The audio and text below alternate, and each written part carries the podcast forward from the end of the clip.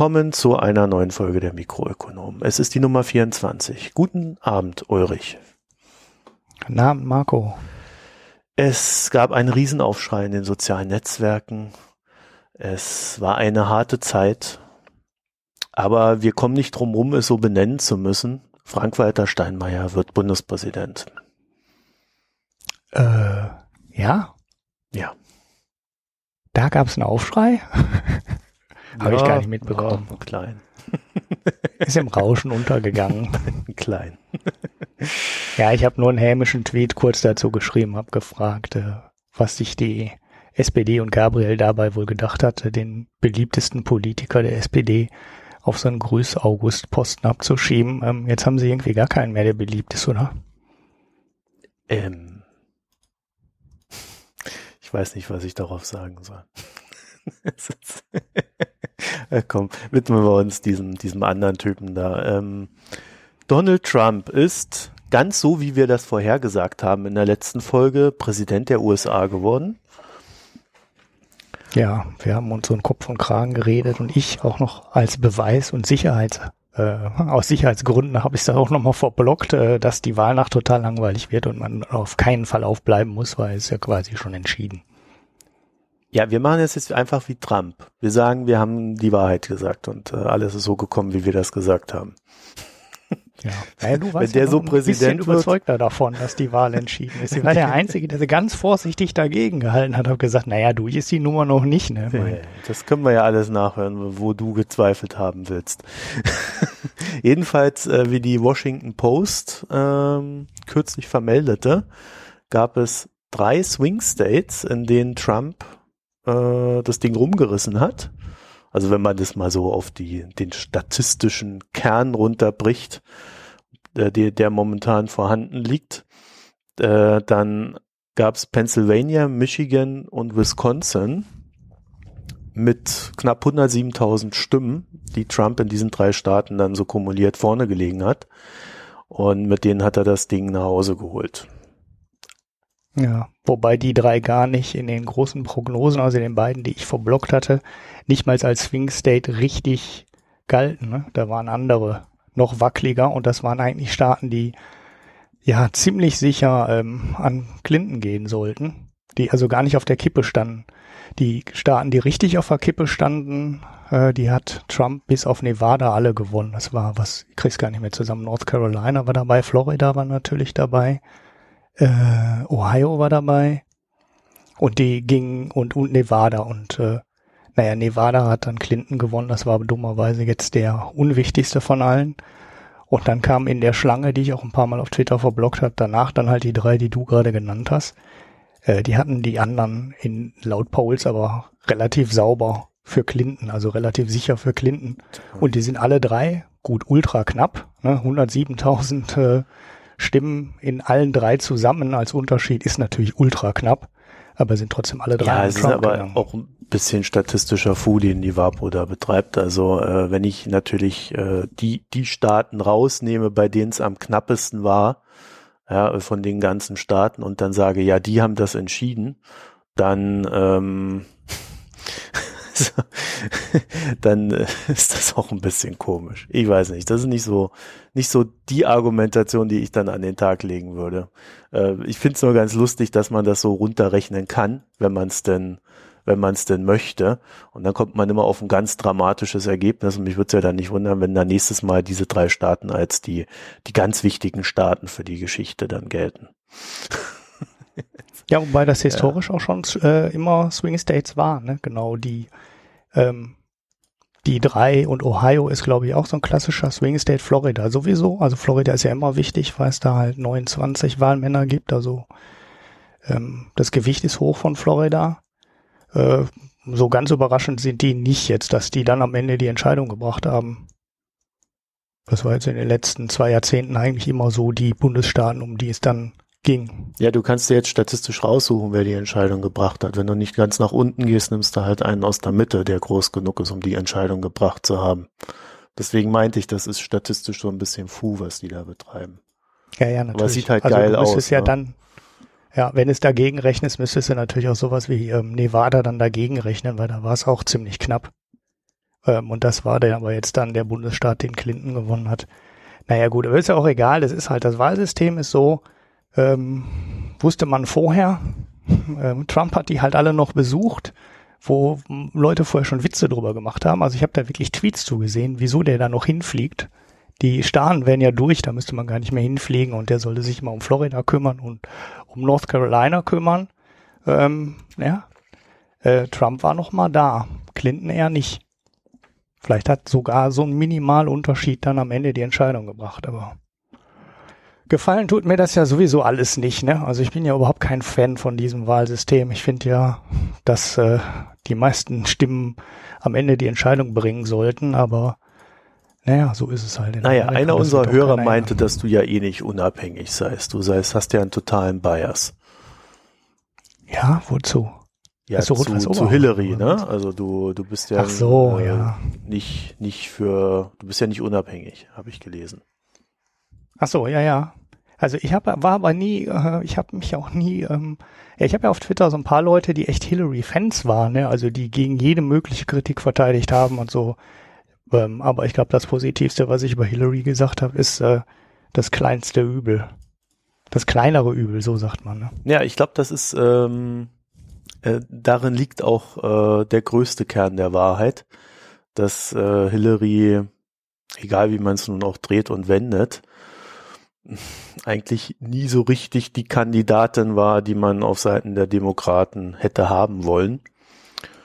Und äh, eigentlich alle gesagt haben, naja, besser als Trump, das kleinere Übel, und es ging ja dann so weit, und das war dann so, also wenn ich das mal so im Nachhinein betrachte, war, warum, äh, wo war, wären für mich die Signale gewesen, auf die ich hätte hören müssen äh, und nicht gehört habe, dann war das so dieses Ding, als es dann auf einmal angefangen hat, oh, Michelle Obama, also die ist ja toll und die eignet sich doch als Präsidentin und so, die hält ja so schöne Reden. Also, also wenn dann quasi eine Supporterin äh, der Präsidentschaftskandidatin zur Präsidentschaftskandidatin äh, der Zukunft erhoben wird, äh, da hätte man, glaube ich, äh, sehr hellhörig werden müssen.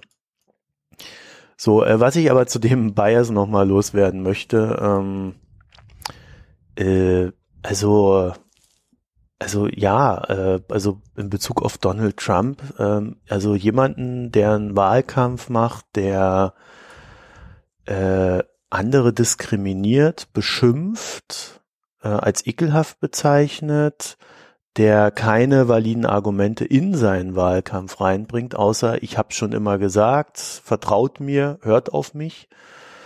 Äh, also den halte ich als Präsidentschaftskandidaten wie auch als Präsident erstmal per se nicht für geeignet.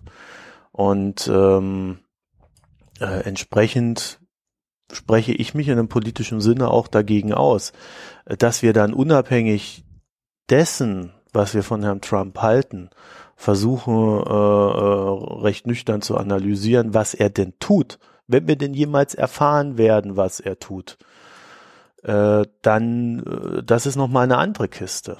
Ja, aber ich ich muss den nicht mögen. Ich muss ihn im Zweifelsfall nur analysieren äh, und äh, das war letzte Woche noch nicht die Zeit, weil da waren wir vor der Wahl. Äh, ansonsten ist mir noch nicht äh, bekannt, dass Trump ein großes Programm vorgelegt hätte, sondern, und da werden wir jetzt sicherlich auch gleich mal reingehen, es gibt so ein paar rote Flaggen, die er mal so rausgehisst hat, wo aber auch völlig unklar ist, wie er das machen will. Deswegen ist jegliche Form des Versuchs, ihn äh, an, an etwas Rationalem zu greifen. Was will der Mann? Wofür steht der? Was wird er wirklich tun? Das, das sehe ich momentan gar nicht, dass wir das können. Interessant wird's, wenn es jemand kann. Woher kommt das dann? Müsste man sich vielleicht fragen. Ja. Ja, die Lage der Nation hat's ja auch verzweifelt versucht und alle Medien haben es ja auch verzweifelt versucht. Ähm, er ist halt sehr schwierig. Er hat einen Wahlkampf gemacht. So, und was er nachher an Politik macht, ähm, wird, also wenn man jetzt auf die Linken und die ganzen Apokalyptiker hört, natürlich genau der Wahlkampf sein.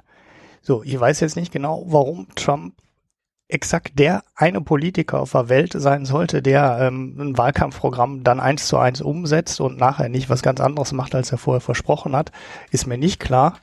Ähm, aber ich gehe davon aus, dass die Abweichung zwischen Wahlkampf und Politik, die er am Ende macht, genauso groß sein wird wie bei allen anderen Kandidaten vorher auch.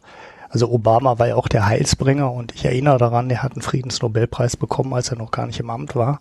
Ähm, wie äh, davon hat er auch ziemlich wenig umgesetzt und die Hoffnung, naja gut, er war, war ein guter Präsident, ähm, da will ich jetzt auch gar nichts dran deuteln, aber so groß wie die Hoffnung am Anfang war, ähm, da hat er auch sehr viel nicht von einlösen können. Und warum sollte von den ähm, schwachsinnigen Versprechen, die Trump im Wahlkampf gemacht hat, warum sollte er dann dahin gehen und man dann davon ausgehen, dass er das alles umsetzt? Ne? Mhm. Man kann ja anfangen mit der Mauer. Äh, bevor wir da so ein bisschen reingehen, ähm, also ich habe mir Lage der Nation auch angehört und äh, ehrlich gesagt, ich musste bei dem, als ich den gehört habe, den Podcast, habe ich mir so gedacht, ja okay, also mal abgesehen davon, dass wir das jetzt äh, eigentlich alles so in den letzten paar Tagen nochmal alles so nachlesen konnten, was die uns da erzählt haben. Äh, mich hat eine Sache so ein bisschen gewundert. Wir haben ja so ein bisschen die, die lustige Situation. Äh, wir haben in der letzten Folge gesagt, äh, Clinton gewinnt, haben das aber statistisch begründet.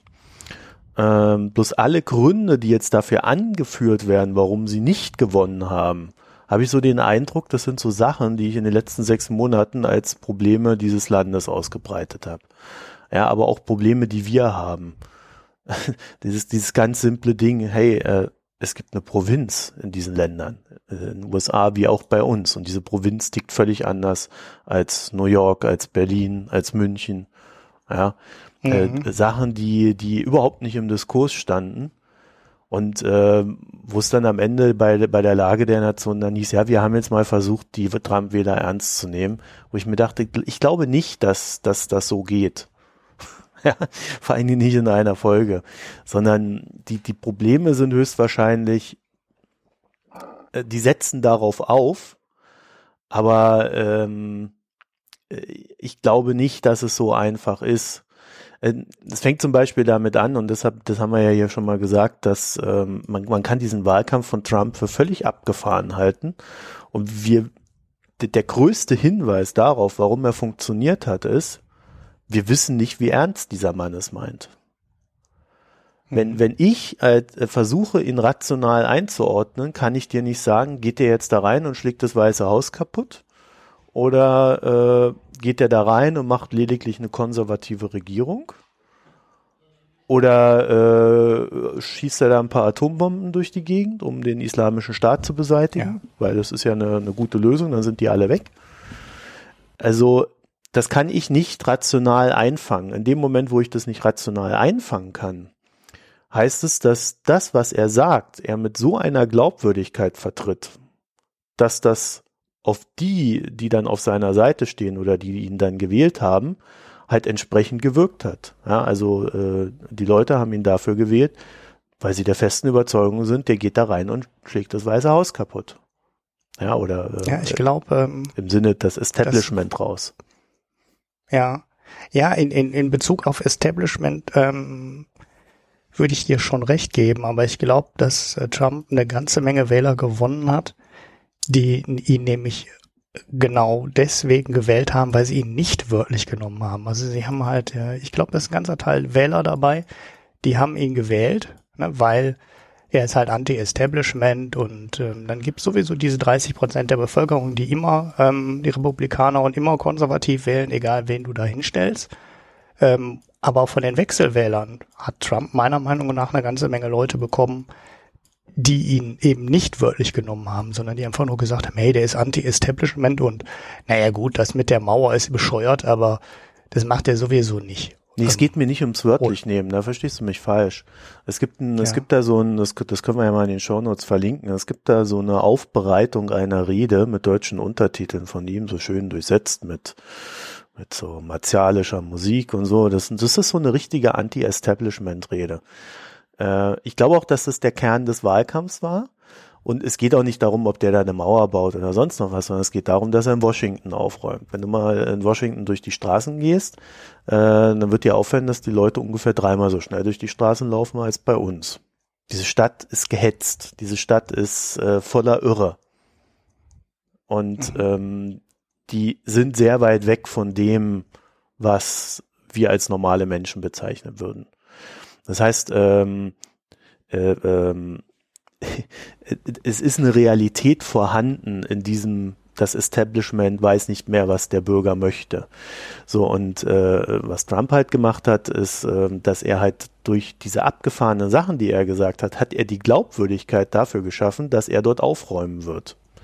So, das andere ist, dass er eine, eine Abschottungsstrategie gefahren hat, die du in, in eigentlich ganz klassischen verschwörungstheoretischen Kreisen auch finden wirst. Und das steckt in dieser Rede drin, die dann auch von Verschwörungstheoretikern aufbereitet wurde. Ähm, es ist so dieses Ding, äh, dass die da oben alles dafür tun werden, um zu verhindern, dass er ins Amt kommt. Aber nicht er ist derjenige, der ins Amt kommt, sondern er ist nur ein Teil der Bewegung, die dafür sorgen wird, dass in Washington aufgeräumt wird. Ja, also es ging, es ging in diesem gesamten Trump-Wahlkampf und man kann sich diese Reden ja jetzt nochmal in Ruhe anhören. Und nicht alle Reden, die er gemacht hat, sind so, wie sie dann wir medial immer übermittelt bekommen haben in den Zeitungen, äh, wo dann, wo dann so diese groß, großen äh, ähm, Ausrutscher drin waren, über die wir, mit denen wir uns sehr viel beschäftigt haben, sondern es waren halt auch ganz normale Reden dabei, ja, ähm, die dann auch im Fernsehen alle schön live übertragen worden sind. Und äh, da hat er, da hat er dieses, diese, diese Glaubwürdigkeit für dieses Anti-Establishment, die hat er mit seinen Reden gelegt. Der Rest, den hat er immer so abgeschottet, dass er gesagt hat, ja, das ist das Establishment, was mich angreift und ich bin eure Stimme. Wir sind eine Bewegung, ja, wir ja. rocken das alles. Und das hat ja, er dann sogar noch in seiner sogar. Dankesrede gesagt. Ne? Genau, das wollte ich gerade sagen. Da hat er auch gesagt, ich bin der Kopf einer Bewegung und äh, ihr habt das eigentlich erreicht und so weiter. Ja, das, das Schlimme ist, ich habe es dann erst, als ich in den USA mir seine Reden da beim, äh, ich war dann immer im Fitnessstudio, habe so drei Bildschirme vor mir gehabt äh, und äh, bin da täglich da so meine halbe Stunde da so, so ein Crosstrainer gelaufen und habe mir dann dabei diese Reden angehört beziehungsweise angelesen, weil die haben da immer so Untertitel gehabt und keinen Ton. Und ähm, da habe ich erst kapiert, dass der in jeder Rede sagt, dass es eine Bewegung ist. Und das war eine ganz wichtige Geschichte, dass es nicht er ist. Ja, dieses, es wurde ja immer so dieses narzisstische äh, Donald Dings aufgebaut.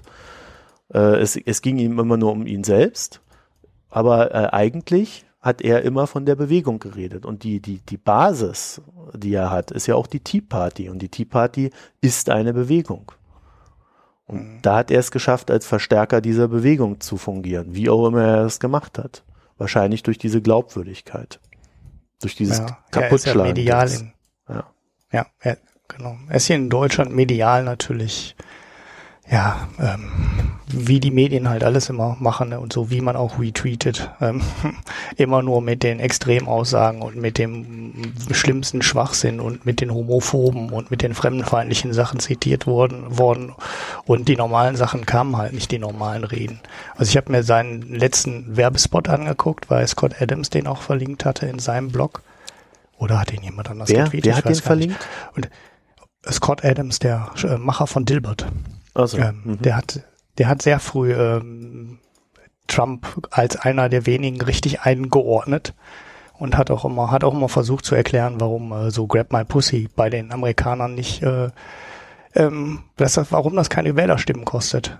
Ähm, das hatte ich letzte Mal schon mal kurz erwähnt. Das berührt den Amerikaner halt nicht im, in dem Sinne, weil die, die Wahrscheinlichkeit mit äh, Donald Trump mal irgendwo in der Nähe zu stehen und äh, Angst, um seine Frau zu haben, die hatte halt der durchschnittliche Amerikaner nicht, weil er Donald Trump nie äh, sehen wird oder beziehungsweise seine Frau nie Donald Trump sehen wird. Und deshalb ähm, ist das halt abstrakt, äh, eine abstrakte Gefahr und die berührt die Leute nicht. Aber seine ähm, äh, letzte Rede, die war halt ganz normal. Ne? Also das war Politikerspot, den du mehr oder weniger hier in Deutschland auch hätte senden können. Und das war nicht, äh, ähm, das war nicht äh, falsch. Also der Spot war nicht falsch. Und da merkt man schon, dass äh, das, das fliegt aber durch keine Timeline. Ne? Also da regt sich halt keiner drüber auf und das kommt hier nicht. Das wird halt in den Medien nicht verlinkt, dass jetzt der letzte TV-Spot von Donald Trump geschaltet wurde und den kriegst du normal nicht mit, wenn du normales ähm, ja, Medienbuffet hast, kriegst du das hier nicht mit und ne, es war halt nicht alles durchgeknallt, was der erzählt hat.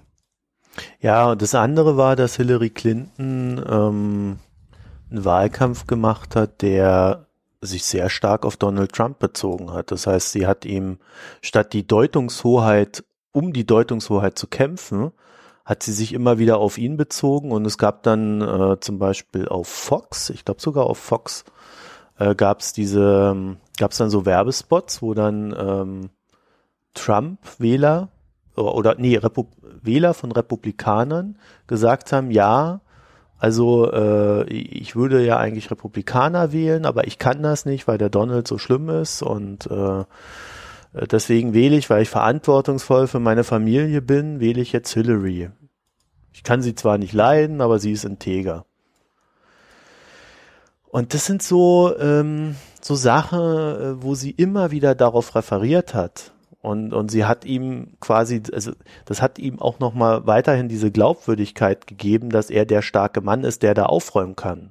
Weil ja selbst Hillary hat sich ja nach ihm gerichtet. Und so, so Kleinigkeiten findet man, findet man sehr viele in diesem Wahlkampf, äh, wo, wo einfach die, die Rollenverteilung nicht stimmt.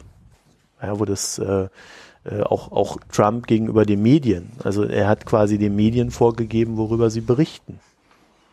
Und mhm. äh, es gab dann immer wieder so diese reflektiven Phasen, wo sie gesagt haben, ja, wir bereichern uns an, an, an Donald Trump und, und was weiß ich noch alles. Aber äh, es gab ja nie eine Konsequenz daraus. Ja, ich habe äh, da zu dem Medienpunkt habe ich nichts. Er hat alle vor sich hergetrieben. Das war halt auch, ähm, das liegt auch, auch an, an seinem Wording und an der ähm, ja an den extremen Aussagen, die er getroffen hat. Mit mit sowas ähm, dominierst du halt schnell den Wahlkampf. Ich glaube, das wurde ist jetzt relativ klar mhm. geworden. Mhm. Wir haben ja auch über nichts anderes geredet. Ne? Wir haben ja auch nur über Trump geredet. Wir haben ja nie über Hillary geredet ne, oder was sie für Politik machen will oder so. Das ist ja alles gar nicht durchgedrungen. Man hat immer nur über den Wahnsinnigen gesprochen und damit hat er, hat er das halt alles beherrscht. Er hat vielleicht auch deswegen dafür gesorgt, dass überhaupt kein äh, Wahlkampf entstanden ist, in dem es irgendwie um Sachthemen ging. Äh, das Interessante war, dass der, der zweite große Punkt, über den man in diesem Wahlkampf gesprochen hat, irgendwie immer Obama war, ne? Mhm. Also der scheidende äh, Präsident, hat er dann was Gutes oder was Schlechtes getan? Äh, also diese Einordnung, die war sehr, sehr dominant. Und äh, ja, muss man tatsächlich sagen, Hillary stand da so ziemlich hinten dran. Und äh, ja, man hat es immer so ein bisschen so auch als gesetzt hingenommen, dass sie, ja, der, der andere, der ist so, so, so gestört, der der, der kann ja gar nicht gewinnen. So, was, was wir ein bisschen dabei vergessen haben, ist, es gab, ich glaube in den 80ern. Ich dachte jetzt kurz, du meinst mit dem anderen, den Bernie. ja, der aber Bernie ist auch so ein ne? Problem, ne? Also die, die, Bernie hat in der, in der Demokratischen Partei so ein, so ein, ein, eine Gegenbewegung ausgelöst, äh, mhm die, die Leute wollten ja danach, also er hat ja selber sehr lange gebraucht, sich davon zu lösen und zu sagen, okay, ich empfehle jetzt auch Hillary, ich schließe mich dem an. Der hat ja selbst, als dieser, dieser Nominierungsparteitag war, hat er bis zur letzten Sekunde gewartet. Und damit ja. hat er natürlich schon dazu beigetragen, dass in der Partei selber diese Spaltung da war. Und ähm, dafür, dazu vielleicht, äh, ja, ist jetzt nicht ganz dazu gehörig, aber äh, es passt halt in dieses Hillary-Bild rein.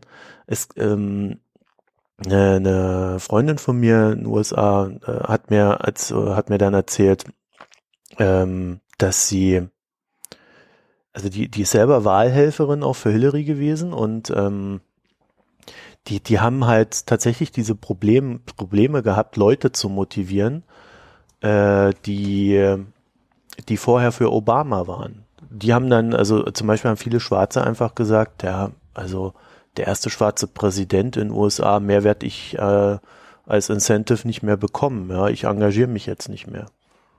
Und solche mhm. Geschichten. Ja, die Wahl, die absoluten Stimmen waren ja für beide schlechter. Ne? Also Hillary hat ja wen, deutlich weniger Stimmen geholt und äh, Trump hat ja auch deutlich weniger Stimmen geholt. Ja, das, äh, als, da müssen wir ähm, vorsichtig sein. Das stimmt vielleicht noch nicht. Äh, ich habe gestern im Atlantic einen Artikel gelesen, dass jetzt in einigen, ah, da hat jemand sein Handy nicht ausgemacht. Ich habe gerade mein iPhone leise gemacht, aber das war jetzt irgendeins von diesen komischen Entwicklungsdingern hier, die auf dem Tisch liegen. Gut, ähm, äh, da hat äh, der Atlantic hat einen Artikel gehabt, äh, da, da ging es darum, dass jetzt eigentlich noch Stimmen ausgezählt werden in so Länder, äh, Bundesstaaten wie Kalifornien. Weil die da irgendwie per Briefwahl äh, wählen äh, und dann auch noch drei Tage nach der Wahl irgendwie der Brief eingehen darf und und das dauert jetzt alles noch und äh, es werden jetzt noch ein paar Millionen Stimmen bei Hillary dazukommen. Und dann ist tatsächlich die Frage, äh, ob das wirklich so weit weg ist von Obama, wie wir gerade glauben. Ach so, okay. Hm. Bemerkenswert ist halt, dass Trump mit den Stimmen, die er da so hatte, sich da durchsetzen konnte. Also er hat jetzt auch nicht mehr Stimmen geholt. Ne? Er hat halt nur äh, es aus irgend, es hat diese Leute geschafft zu mobilisieren, die da ähm, in, in, den, in, in den passenden Staaten zu mobilisieren, sagen wir es mal so. Ja, naja, er hat ja nicht die absolute, die absolute Stimmmehrheit hat er ja nicht bekommen. Ich fand es halt ganz lustig, dass die Linke, also Katja Kipping und noch irgendjemand aus der Linken, die hatten halt sofort, äh, die waren halt sich sofort sicher, dass Bernie die Wahl gewonnen hätte. Ähm, okay, die waren Was, sich natürlich Bernie sicher. die Wahl gewonnen? Ja, er hätte die Wahl gewonnen gegen Trump. Ach so. Ja, so ja das sagen ja alle Bernie-Anhänger irgendwie. Ja, ja, I genau. told you ähm, so. Oder, oder kommen genau. auch da jetzt die Sprüche, ne? Das ist immer so, so, so eine Hetze, wenn und aber und hätte, hätte Fahrradkette. Ne? Ähm, ich äh, weiß nicht, aber vielleicht äh, ist auf jeden Fall würde ich soweit insofern zustimmen, als dass äh, Trump der einzige Kandidat war, ähm, gegen den du mit so einem Konsenskandidaten wie ähm, Clinton äh, nicht gewinnen konntest. Also ich, vielleicht wäre es wirklich spannend geworden gegen Bernie. Also nicht gegen einen moderaten, ähm, normalen, sag ich mal, Republikaner. Ne, da hätte Bernie Sanders wahrscheinlich verloren. Da hätten die den Sozialisten- oder Kommunistenstempel drauf gemacht und dann bist du in Amerika politisch tot. So, aber gegen diese Totalzuspitzung jetzt mit Trump, ähm, ich weiß nicht, vielleicht hätte es da funktioniert. Weiß man nicht. Ist auch egal. Hm. Wahl ist eh durch. Er ist ja, hat sich ja nicht mal in seiner Partei durchsetzen können. Ähm, so, jetzt haben wir Trump und jetzt müssen wir mit klarkommen. Statistisch haben wir übrigens acht Jahre Trump, ne? Also wahrscheinlich. Weil wer einmal gewählt wird, wird meistens auch ein zweites Mal gewählt. Die Wahrscheinlichkeit ist erschreckend hoch. Naja, Bush Ach, Senior wurde doch, ne? wurde doch von Clinton rausgekegelt damals. Ja, das ist und, aber selten. Und seit der Einer Nummer, ist mal weggestorben. Und seit der Nummer ist, äh, was, wer ist denn da weggestorben? Ja, irgendwann im 19. Jahrhundert ist, glaube ich, nur dreimal äh, mitten in der, äh, nach vier Jahren gekippt. Ja also das stimmt, das habe ich auch gelesen. 120 äh, Jahren. Das ist super selten. Das ist Nixon, glaube ich, der äh, ja mittendrin rausgeflogen ist. Dann war ganz am Anfang irgendwann im ähm, 20. Jahrhundert jemand und äh, ja, wer war es noch? Carter? Es ist auf jeden Fall ziemlich selten. Also meistens wirst du, wenn du einmal gewählt wirst, auch ein zweites Mal gewählt. Mhm. Außer Bush Senior. Und das ist vielleicht ein Hinweis, dass es nicht, äh, dass das nicht sein muss. Äh, Bush Senior ist damals gegen Clinton rausgeflogen und Clinton hat ähm, ja, und seit diesem Zeitpunkt begann eigentlich so diese, diese Zuspitzung in den USA. Also da haben die Republikaner angefangen, in Fundamentalopposition zu gehen, weil sie halt, weil halt wohl dieser Kreisel acht Jahre, acht Jahre, acht Jahre äh, durchbrochen wurde. Und äh, scheinbar funktioniert das für sie ja auch noch. Ja, ist ja auch erstaunlich, wie viel Latinos Trump gewählt haben. Mhm. Gibt es ja auch so ja, lustige ja, und wie Zahlen. viele Frauen den gewählt haben ne? und ja, so weiter. Ja.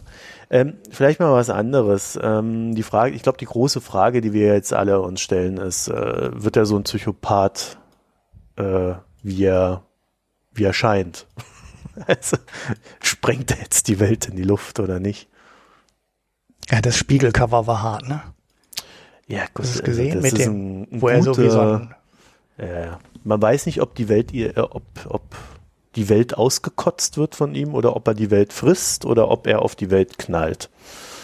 Naja, ich glaube, er knallt auf die Welt. Ich glaube, das ist das Bild. Ja, aber äh, ich glaube, der Spiegel ist immer so ein ganz guter Kontraindikator bei sowas. Also das wäre ein erstes Signal, dass die Wahrnehmung völlig überzogen ist.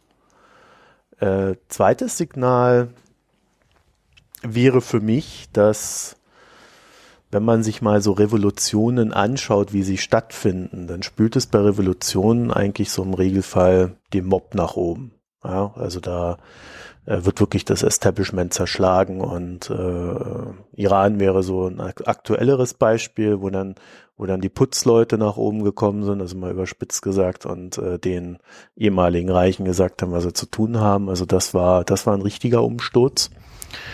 Äh, so bei Trump sehen wir eigentlich, also die New York Times hatte da letztens so eine schöne Liste, äh, äh Shortlist für seine, für seine Ämter, die er da zu vergeben hat. Das ist alles Establishment. Ja, ziemlich witzig eigentlich, ne? dafür, dass er als Anti-Establishment-Kandidat angetreten sind, äh, ist und äh, ja, dann zirkulieren dann die ersten Listen und äh, naja, dann ist da Ben Carson drauf und äh, ja, so bekannte Namen, Newt Gingrich, so, ich meine, man will nicht wirklich, dass die irgendeinen äh, Posten bekommen in der Regierung, aber es sind ähm, da sind jede Menge alte Namen im Umlauf, äh, ja, die unter jedem anderen republikanischen Präsidenten auch in der Liste wären oder in dem, im Lostopf wären für irgendwelche Ämter und schon witzig, dass ein Anti-Establishment-Kandidat dann immer nur so bekannte Namen hat. Also der Finanzminister war ja auch lustig, ne? der heißt ja nicht da äh, Finanzminister, wie heißt der? Secretary of Finance? Und äh, naja, dann kam halt erst äh, Jamie Dimon von JP Morgan und dann war noch ein Name, der äh, von Goldman Sachs, noch ein zweiter wir, Name. Wir können die und, äh, gleich mal alle durchgehen. Ich habe mir das nämlich ja, okay. äh, äh, rausgesucht und habe mir auch angeschaut. Ähm, ich, so, das Einzige, was jetzt so ein bisschen dagegen spricht, ist dieser, dieser komische Stephen Bannon, äh, den er jetzt äh, da in dem Beraterstab äh, als Chefstrategen ins Weiße Haus berufen hat äh, das ist, ähm, ja, ich glaube, man könnte den einfach mal so einen Antisemiten nennen, den Herrn.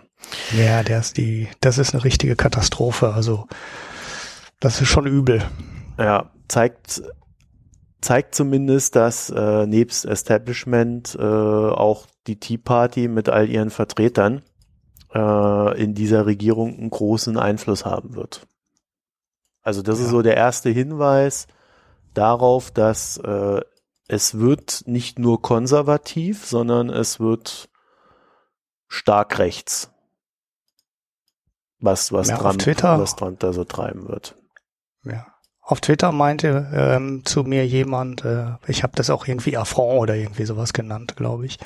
Ähm, das wäre so ein äh, Sch äh, Schritt, wie äh, Theresa May das auch in England gemacht hat mit, ähm, äh, wie heißt er, der Boris Johnson mhm. Boris Johnson, ne? der ja. Ex-Bürgermeister aus London, quasi so ein Move, äh, irgendwie einen potenziellen Widersacher oder ja, lauten äh, Medienmenschen äh, zu nehmen und unschädlich zu machen, indem man den einfach ins eigene Haus holt und äh, den an sich bindet, habe ich gesagt. Naja, das ist aber jetzt eine sehr optimistische Version. Mag so sein, fand ich aber in äh, Großbritannien deutlich plausibler, die These äh, dass das der Beweggrund war. Und ähm, naja, bei Trump hat man schon eher das Gefühl, dass er äh, sich jemanden holt für so strategische Dinge, dem er eben auch vertraut, ne? Und der nicht nur holte, damit er einen Job hat und äh, jetzt eingebunden ist in die Disziplin der Regierung.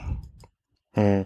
Ja, es ist schwer einzuschätzen. Also es kann natürlich auch sein, dass es einfach nur reingeholt wird, um zu zeigen, äh, wir kümmern uns um euch. Auf der anderen Seite, äh, wenn man sich so ansieht und ich empfehle euch äh, äh nochmals sehr gerne Sarah Kenzior, die äh, zwar wohl gerade so ein bisschen am Austicken ist, nachdem Trump da gewählt wurde, aber die sammelt halt auch diese ganzen Informationen darüber, was da so für Leute rumrennen.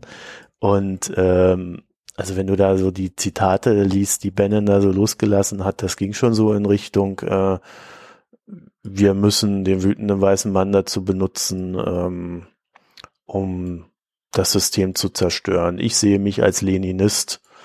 Ähm, das heißt, ich, also Lenin war ja so, so eine Type, ähm, ich glaube von Lenin kam dieser Spruch, man muss den Populismus da also jetzt äh, nicht wortwörtlich, äh, man muss den Populismus dazu benutzen, das dumme Volk zu überzeugen und äh, dann sein Ding durchziehen. Ja, so in die Richtung geht das. Das sind schon harte, das ist schon ein harter Typ. Also zumindest mal jetzt Bannon. Ähm, wie gesagt, der erste Hinweis für mich, da doch sehr achtsam zu sein. So, äh, ich habe mir ähm, also ich habe mir das tatsächlich mal hier so ein bisschen rausgeschrieben, wer auf der Shortlist fürs Finanzministerium steht, äh, weil das betrifft ja auch unser Thema so ein bisschen. Beim Rest war ich ehrlich gesagt ein bisschen faul. Ähm, insgesamt stehen auf dieser gesamten Shortlist, wir, wir, ich kann ja diesen, diesen New York Times Artikel mal da ver verlinken, das ist recht äh, neutral gehalten alles drei Frauen stehen drauf. Das war mal auch so eine Auffälligkeit, äh, die es gab. Also für alle Posten, die Trump zu vergeben hat, stehen auf der gesamten Shortlist, wo dann pro Posten äh, so drei bis fünf Leute jeweils stehen, stehen drei Frauen dabei. Was schon echt. Mhm. Um wie viele Posten geht es? Du, ich hab's nicht im Kopf. Äh, ich hab's absolut ja, so nicht grob. im Kopf. Äh, aber ich würde mal so tippen, das waren schon so um die zehn locker. Ja. Ich habe hab jetzt auch die ganze Zeit überlegt, aber ich habe es nicht mehr zusammenbekommen. Gut, ähm, vielleicht kann ich es demnächst noch klären, wenn ich irgendwie Zeit zum Zählen finde. Ähm, aber gehen wir mal zum, beim Finanzministerium durch. Das Finanzministerium macht Liquiditätsmanagement des Staates. Wichtig, wenn du Steuern ändern willst. Also da, äh, das ist ja eins seiner Versprechen, dass die Superreichen, äh, dass der Steuersatz irgendwie auf 15 Prozent gesenkt wird für Unternehmen. Ja. Ist eine ganz interessante Zahl, ne? Weil ich habe schon vor für Unternehmen nur. Ja, ich meine schon. Mhm. Aber alle anderen sollen auch profitieren. Also der der wütende weiße Mann, habe ich gelesen, der wird im Jahr um 138 Dollar entlastet. Ja, genau. Und der reiche das wird weiße wütende irgendwo Mann wieder zurückgeholt, aber egal. Der reiche wütende weiße Mann um bis zu 250.000 Dollar ja. im Jahr. Naja, Gut, also da, da ist das Finanzministerium jedenfalls wichtig. Dann haben wir äh, ein sehr interessantes Feld im, im Finanzministerium, das nennt sich Treasure, Treasury Wall. Äh, da gibt es ein Buch von Juan Sarate, äh, das habe ich äh, weitestgehend mal gelesen, so, so, naja, weitestgehend. Ich glaube, ich habe etwas mehr als die Hälfte gelesen, muss da immer mal fertig lesen. Und äh, da beschreibt er, äh, A, wie er das erfunden hat, die Financial War, Financial Wars oder Treasury Wars und äh, B, wie das so funktioniert. Und da sind dann da so Stories drin, wie Nordkorea äh, wurde einmal ein wichtiges Konto gesperrt bei irgendeiner chinesischen Bank. Die hat, denen hat, äh, die, denen haben die USA einfach einen Brief geschrieben, pass auf, entweder ihr sperrt das Konto oder wir klemmen euch von SWIFT ab. so, so in die Richtung geht das. Oder wir äh, nehmen euch von unserer Bankenliste und äh, dann dürft ihr bei uns keine Geschäfte mehr machen. Und das ist halt, wenn du der Finanzplatz weltweit bist, äh, ist das halt echt eine Drohung, die du machen kannst. Uh, und das hatte zur Folge, dass Nordkorea einfach mal so eine Rakete ins Meer geschossen hat. Und wenn ihr dann nächstes Mal in den Nachrichten hört, ich habe mich da noch an die Story erinnert, und in den Nachrichten es heißt, Nordkorea hat eine Rakete ins Meer geschossen. Wir haben keine Ahnung warum, aber sie haben es getan. Irgendwas ist da am Laufen, wir wissen aber nicht was. Dann könnte es sein, dass ihnen mal wieder ein Konto bei irgendeiner Bank gesperrt worden ist. das war so als am Rande. So, das sind so die, die drei wichtigsten Sachen, für die du das Finanzministerium brauchst. Und da stehen ich glaube, wie viel habe ich hier? Eins, zwei, drei, vier. Vier. Vier Personen auf dieser Shortlist. Und der erste ist Thomas J. Barack. Haupt, ist der Hauptfinanzier der Trump-Kampagne. Ziemlich komischer Typ. Hält so Interviews, äh, in denen er alles, was Trump irgendwie überzogen gemacht hat, äh, weiß, schön zu reden. Gründer von Colony Capital, also sehr finanzmarktaktiv. Dann haben wir Steve Mnuchin. Ich weiß nicht, wie man ihn ausspricht. Irgendwie mit MN. Ich habe da immer Probleme. Äh, ehemaliger Goldman Sachs Banker. hat das Fundraising von Trumps Wahlkampf gemacht, äh, gilt als sehr gut vernetzt und perfekt für Steuersenkungen geeignet. Also das ist so einer, der sich, ähm, der weiß, wie, wie und, und wie er Steuern senken möchte und wie er Steuern zu senken hat. So, dann gibt's noch Tom Pavlenti. Der kommt aus Minnesota äh, ist, vor, äh, ist, ist er Vorsitzender? Ich weiß es gerade gar nicht. Aber äh, er ist äh, bei der Financial Services Roundtable dabei. Ich glaube, er ist Vorsitzender von dem Ding. Das ist so ein Industrielobbyverein der 100 größten Finanzdienstleister. War von 2000 Establishment, ne? Ja, ja, ja, war von 2003 bis 2011 der äh, Gouverneur von Minnesota ist irgendwie so, nach dem, was ich da so, wenn ich mir so angucke, wo er schon überall als Kandidat in den letzten Jahren genannt wurde, habe ich so den Eindruck, das ist so ein ewiger Kandidat für irgendwelche Regierungsposten und er gilt als zu nett. Also ich kann mir nicht vorstellen, dass Trump den echt nimmt. Mein Favorit ist der letzte, Jeb Hensaling. Oder wie auch immer man das ausspricht. Kommt aus Texas, sitzt im Repräsentantenhaus, ist Vorsitzender des Finanzausschusses, Mitglied im Sonderausschuss zur Defizitreduzierung, extrem gut vernetzt und auf der Free Market Seite, äh, hat als einziger keinen Bankenhintergrund, gilt aber als extrem bankenfreundlich. so. Und äh, er möchte nicht Finanzminister werden. Er hat gesagt, dass er ähm, ja, dass er Trump Leute braucht, die die Sachen durchdrücken, die wissen, wie man äh, das in, in Washington alles lanciert, wie man es umsetzt, wie man es schreibt, äh, mit wem man zu reden hat und so weiter. Also er hat sich quasi als Vollender positioniert und ich glaube, das macht ihn zum perfekten Kandidaten als Finanzminister. Und Jamie ja. Dimon ist nicht mehr auf der Liste? Ja, war nicht auf meiner von JP Morgan. Das war also der erste Name, der durch die Medien ja, Der erste wird's ja und dann, nicht. Ja, ja, und dann der Name von, äh, von Goldman Sachs, den du gerade hattest. Das waren die ersten zwei Namen, die ich gesehen hatte. Also es ist nicht unüblich, dass das Finanzministerium von einem Goldman Sachs-Man besetzt wird. Ne? Das hatten wir jetzt schon mehrfach. Weißt du, was der war bei Goldman Sachs? Der Wer war jetzt? Nee, auf jeden Fall nicht ganz oben, oder? Nee, der war keine so große Nummer. Also mir sagte der Name auch nichts. Ja, äh, wir können ja mal gucken nebenher, aber äh, ich glaube, äh, ich wüsste jetzt nicht, dass der da irgendwie so riesig groß war. Ja, was war er denn? Der ist auch damals, genau, der ist nämlich mit 40 Millionen bei Goldman Sachs raus und dann hat seine Karriere eigentlich erst begonnen. So, so war das damals. Der, also, das hatte ich noch nachgelesen, ja. Kann ich jetzt nicht so schnell klären. Ist auch egal. Jedenfalls, ich, ich weiß nicht, ich glaube auch nicht, dass er es wird. Also ist mir zu offensichtlich. Also wenn, wenn. Gut so. Ja?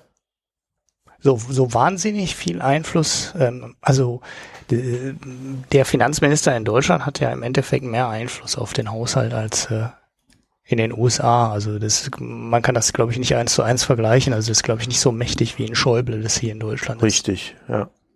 Es ist viel mehr, ja, was soll man, wie soll man sagen, das, das kippt halt sehr stark in so eine administrative Richtung, der Job in den USA, während es hier in Deutschland so ein, ja, gestaltender, politischer ist, ist es in Amerika eher so ein Umsetzerjob.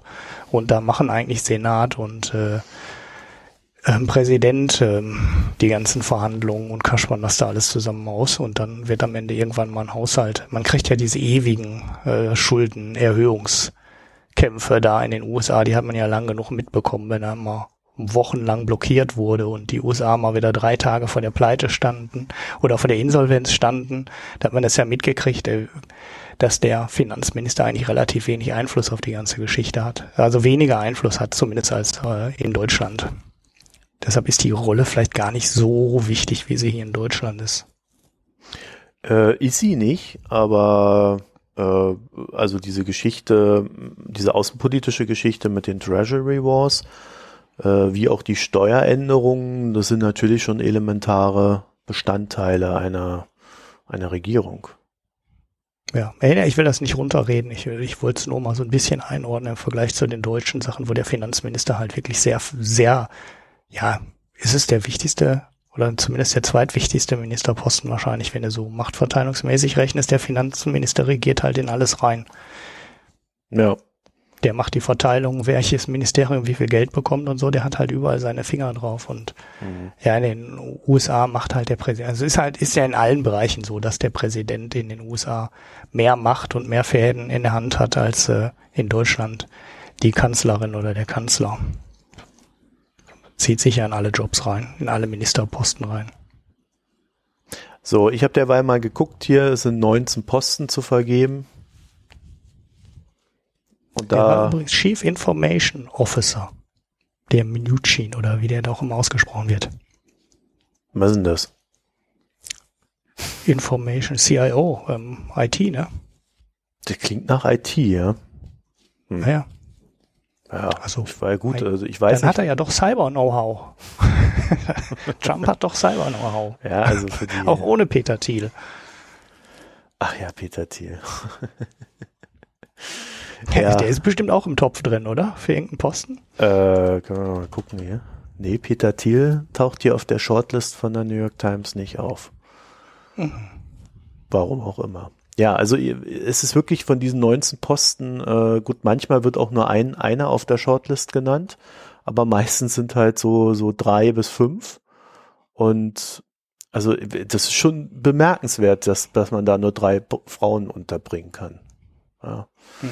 Naja, gut, also so viel mal zu dem, was uns da so auf der finanziellen Ebene drohen kann. Äh, ich glaube, zu allem kannst du sagen, sie sind businessfreundlich.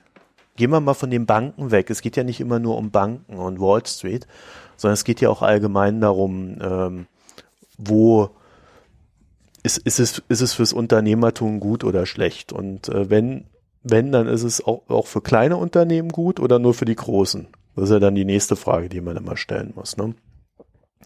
Und äh, hier scheint mir doch recht klar, dass äh, es vor allen Dingen für die großen Unternehmen gut ist und äh, insbesondere für die Wall Street. Und das bringt mich so ein bisschen zum zu einem Wellenreiter äh, ähm, Artikel oder Kolumne hat der äh, Wochenendkolumne, die äh, der er schreibt, dass äh, die großen Finanzkrisen oder die, die Einbrüche, die es dann an den Börsen gab, eigentlich fast immer unter äh, republikanischen äh, Präsidenten stattfanden. Ja, witzig, ne? Und äh, da haben wir ja jetzt auch schon wieder den ersten Hinweis bekommen, ähm, weil eine der Reaktionen der Börsen, also äh, da vielleicht auch nochmal, wenn ihr keine Ahnung von Börse habt dann fangt nicht an, mit Börsenkursen irgendwas zu verargumentieren. Rico Grimm zum Beispiel. Das war einer derjenigen, die dann geschrieben haben, ja, die Börsen steigen und man sieht doch Pharmaindustrie steigt, Waffen steigen, böp, böp, böp. Fakt ist, die Börsen sind gestiegen nach der, nach der, nachdem Trump Gewinn hat, äh, weil die Börsen eine Inflationserwartung haben. Also es geht nicht so sehr darum, dass jetzt erstmal Pharma und sonst was äh, gewinnt, sondern äh, das große Ding, was an den Börsen gerade diskutiert wird, ist, das, was Trump machen will, erzeugt Inflation. Das, was Trump machen will, lässt die Zinsen steigen. Ja, da waren eigentlich auch die großen Verluste. Ne? Also da ist jetzt schon richtig was zu sehen. Ich glaube, die, die Zahl von einer Billion, äh, ja doch, was ist mit Trillion, Billion, also eine Billion europäische, äh, in europäischer Zählweise ähm, Dollars sind schon an Buchwert vernichtet durch den äh, Anstieg der Renditen und ja, dadurch den Fall der Anleihenkurse. Ja, ich tue mich immer schwer mit diesen Zahlen. Oder ja, ne? aber äh, da, da ist eigentlich viel mehr passiert als am Aktienmarkt. Klar, die Sektorbewegung am Aktienmarkt, äh, die habe ich auch vertweetet. Ich fand das durchaus interessant, weil man dann schon sehen kann, was zu manchen Sachen äh, gemeint wird. Aber gerade jetzt bei den Pharmaaktien ähm, ist äh, da, glaube ich, viel mehr, also der Grund hinter dem Kursanstieg. Äh, an dem, äh, das war ja ganz lustig. Hier in Europa konntest du eigentlich noch viel sauberer sehen äh, weil ja da erstmal am Anfang der große Trump-Schock war und da war halt DAX und alles in Europa im Minus. Gar nicht viel, also nicht bei weitem nicht so viel wie in Asien, ähm, wo die Kurse ja teilweise 5, 6 Prozent runtergegangen sind. Ich weiß gar nicht, was war der DAX, 2 Prozent oder sowas im Tief oder war 3 Prozent, aber es war auf jeden Fall weit weniger dramatisch als in Asien und der Börsenschluss war ja dann schon wieder im Plus. Du hast aber über den ganzen Tag gesehen, ähm, es gab eine, einen Sektor, der immer im Plus war. Und die, der Schweizer Börsenmarkt, der war, glaube ich, gar nicht tief im Minus, ähm, weil die Schweiz halt ein Pharmamarkt ist. Ne? Also da kommen halt Novartis und Roche und so weiter her. Und äh, ja, in Deutschland war genau das gleiche. Merck und Bayer und Fresenius. Und ähm, da war jetzt, glaube ich, weniger die Hoffnung drauf, dass Trump ähm, pharmafreundlich ist, sondern das war ganz einfach, äh, dass Clinton äh, sich klar ausgesprochen hat für eine Deckelung der Pharmapreise und für im Endeffekt ähnliche Modelle, wie man sie hier in Deutschland ähm, kennt, wo, wo Behörden entscheiden, äh, welche Medikamente ähm, zu welchem Preis ähm, erstattet werden und welche halt nicht. Und äh, ja, Clinton drohte halt nicht mehr. Und es war halt eher eine weggefallene Drohung als ähm, ja als die jetzt eine Hoffnung darauf, dass Trump jetzt besonders pharmafreundlich ist. Es war eher das Gegenteil. Die Gefahr war weg, ähm, dass der Staat in den Markt regulierend eingreift und die USA ja. sind der große Markt für Pharmaunternehmen, weil sie da halt alles nehmen können. Es ist halt ein mehr oder weniger unregulierter Markt und die Pharmaunternehmen, die nehmen einfach, ähm, was sie nehmen können. Und solange die ein Patent haben und Monopol, damit ein Monopol auf das Medikament haben, kassieren die halt ab. Und zwar richtig übel. Und äh, ja, die Gefahr war weg, ähm, dass denen da jemand reingerätscht, weil das wäre halt Clinton gewesen. Ja, ja. Also die diese Gründe, warum warum Aktienkurse hochgehen, beziehungsweise äh, zu sagen, Aktienkurse gehen hoch und deswegen ist das so und so, ich finde die immer sehr schwierig, weil wenn ein Kurs sich bewegt, gibt es dafür sehr verschiedene Gründe und äh, man sollte es sich nicht so einfach machen. Da vielleicht mal so ein Beispiel auch, äh, was ja was ja auch immer wieder kommt. Äh, da heißt es dann, äh, und zwar, wenn irgendwo Leute entlassen werden, dann steigen die Aktienkurse. Und das wird immer als moralisch verwerflich gegolten oder, oder bezeichnet. Der Punkt daran ist nur, in dem Moment, wo ein Unternehmen anfängt, Leute zu entlassen, geht es immer einher mit einer Restrukturierung äh, des Unternehmens. Man könnte auch sagen, endlich tut sich mal was, nachdem es immer schlechter geworden ist, äh, über Monate oder vielleicht auch Jahre hinweg. Und äh, das ist dann äh, eine Restrukturierung geht halt nun mal meistens mit Entlassungen einher, weil das ist der größte Kostenblock, den ein Unternehmen hat. Es gibt keinen größeren Kostenblock im Regelfall. Ja, außer du bist vielleicht bei bei äh, hier irgendwie Minenförderung oder so, dann sieht das vielleicht noch ein bisschen anders aus. Äh, deswegen ist es erstmal nicht moralisch verwerflich, auch wenn es äh, für die Einzelpersonen vielleicht bedauerlich ist, aber das sind Prozesse, die sich da über Monate und Jahre aufgebaut haben und wo dann die Entlassung eigentlich nur am Ende des Prozesses steht und das wird dann halt als positiv gewertet, dass jetzt endlich was passiert. Äh, das andere Ding ist, wenn da nichts passiert, dann ist das Unternehmen irgendwann pleite und dann gehen noch viel mehr Leute in die Arbeitslosigkeit. Ja, also diese, diese, diese ganzen moralischen Wertungen anhand von Börsenkursen, da habe ich wirklich sehr starke Probleme damit. Mhm. Weil das wird der Sache im es, Regelfall nicht gerecht. Ja, es gab in dem Zusammenhang auch, auch eine Geschichte mit Heidel Zement, die ich dann auch äh, doch ja, stark übertrieben fand. Ne? Also äh, wo der Chef halt gesagt hat, äh, er fände jetzt Trump gar nicht so schlecht, weil als Zementunternehmen würde man ja von Infrastrukturmaßnahmen die Trump angekündigt hat, profitieren. So, ähm, gut. Wurde in den deutschen Medien und vor allem dann Twitter ist ja, Twitter ist ja ein sensationelles Verkürzungsmedium. Natürlich dann sofort gesagt, ähm, ja, Heidel Zement will äh, ähm, am Mauerbau profitieren. Und äh, damit wäre die Firma ja in einer Reihe mit IG Farben. Ähm, Alter Schwede. So, äh, und dann war Boah, die, Leute. Gesagt, da, ja, das ist eine Verkürzung. Äh, das ist halt, also für so Sachen ne, ist äh, Twitter halt äh, absolut perfekt. Also so Sachen so zack, zack, zwei Sprünge und ähm, ja, du bist, äh, du hast Godwin's Law aufgerufen im Endeffekt wieder. Also wenn einer unserer Hörer irgend so einen Scheiß verbreitet hat, dann äh, ähm, erwarte ich von unseren Hörern, die ja auch von uns erwarten, dass wir besonders ausgewogen sind, dass sie sich umgehend mit der Geschichte von der IG Farben beschäftigen. Also äh, das ist ja, das ist ja nicht nur so weit weg, sondern das ist ja schon als Vergleich absolut unangebracht. Äh, dafür, ja, dazu, ja. dazu vielleicht auch noch, äh, wir, wir haben so ein bisschen auch immer das Problem mit der Übersetzung, ne? Äh, äh weil die, die Mexikaner, die Trump ausweisen möchte, das wird äh, dieses Deportation, das wird halt in, im wird ins Deutsche gerne mit Deportation übersetzt. Hm. Ja, und das ja, erinnert uns natürlich sofort hier an, ne? an Hitler. Ja. Aber genau, das äh, ist ja gar kein neutraler Begriff hier. Ja, und das ist aber gemeint ist natürlich erstmal nur eine Ausweisung und nicht äh, eine Deportation von irgendwelchen Leuten. Ja, äh, gut, dann kann man natürlich immer noch darüber streiten, ob das gut oder schlecht ist, was Trump da macht, aber ich glaube, da müssen wir auch schon von, von der Sprache her sehr aufpassen, wie wir die Dinge bewerten. Also ja. ja, man Gott, darf das eigentlich Farben. in Deutschland, wenn hier ein Asylantrag abgelehnt wird, äh, nennt man das auch nicht Deportation. Dann nennt man das Abschiebung und äh, oder Ausweisung, ne? ja. je nachdem, was genau, was genau der Hintergrund ist. Und eigentlich darf man das äh, in den USA dann auch nicht anders nennen, wenn er illegale ähm, Mexikaner oder Hispanics äh, wieder aus dem Land werfen will. Da darf man eigentlich nicht Deportation sagen. Das ist äh, nee, die das, brauchen die, die brauchen das. Wort ganz anders. Das ist halt bei ja, denen ja, nicht so gesetzt. Das, äh, du genau. hast ja auch so Sachen wie äh, dass dass im Englischen äh, äh, alles, was irgendwie so ein bisschen verbissen ist, ist ja Nazi. Mhm. Man wird als Nazi bezeichnet, während bei uns das ein ganz klarer Begriff ist äh, der höchstens mal scherzhaft äh, äh, irgendwo noch als äh, hinten dran gehängt wird. Ne? Rechtschreibnazi, Grammatik-Nazi und so, aber äh, das ist halt, da muss man auch immer ein bisschen aufpassen.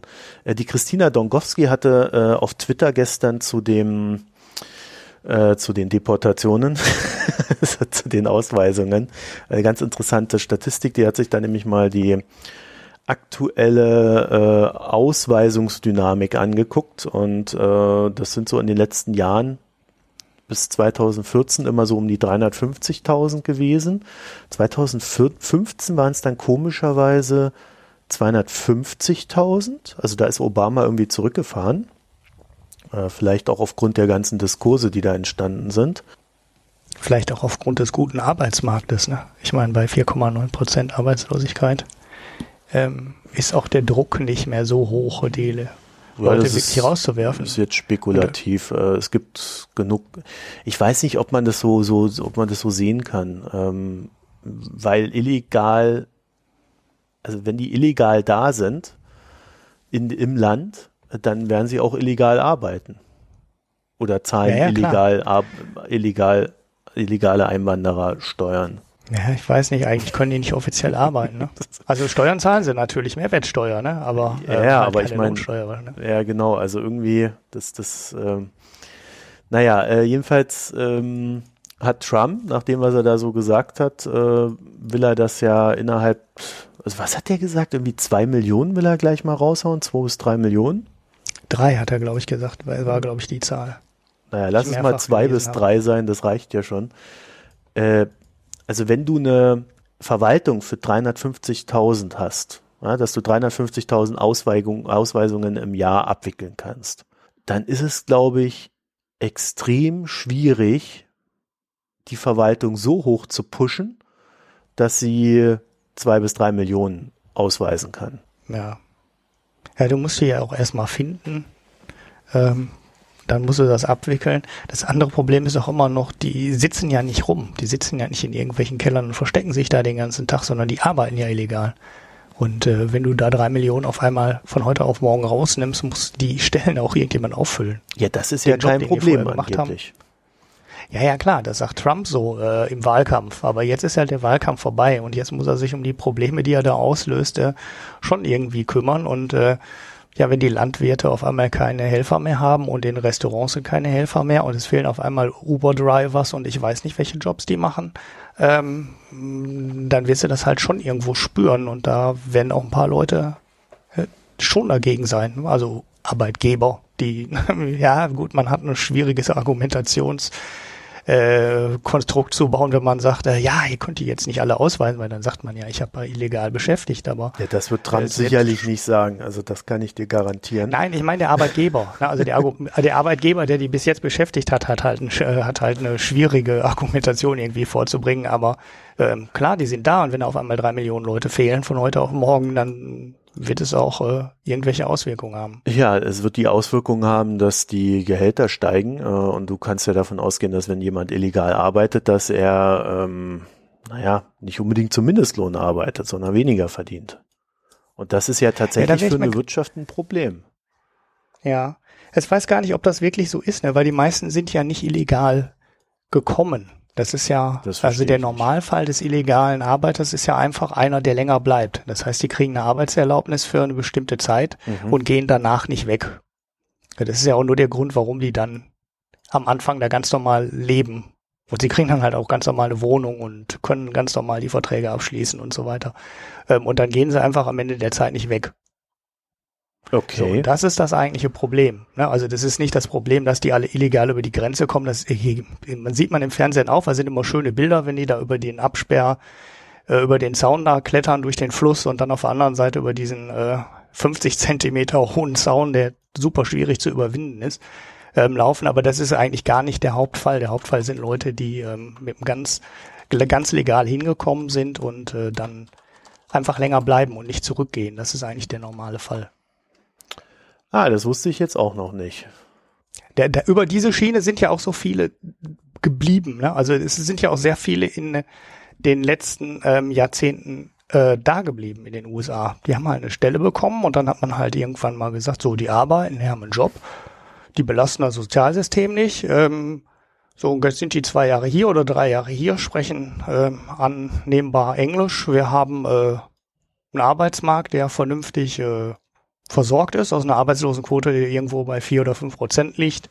Und äh, wieso sollen wir die Leute wegschicken? Wir haben ja einen Job für die. Mhm. So, und dann war das immer die Basis, auf der man dann äh, Leute halt wieder äh, ja nachträglich ähm, von illegal in den legalen Status geholt hat, dann sind die ja da geblieben. Mhm. Die meisten Hispanics, die da sind, sind ja über den Weg nach Florida. Ja, ja es oder, gab äh, immer wieder diese Legalisierungswellen Texas auch. Ne? Ja. Selbst genau. unter Bush gab es Legalisierungswellen.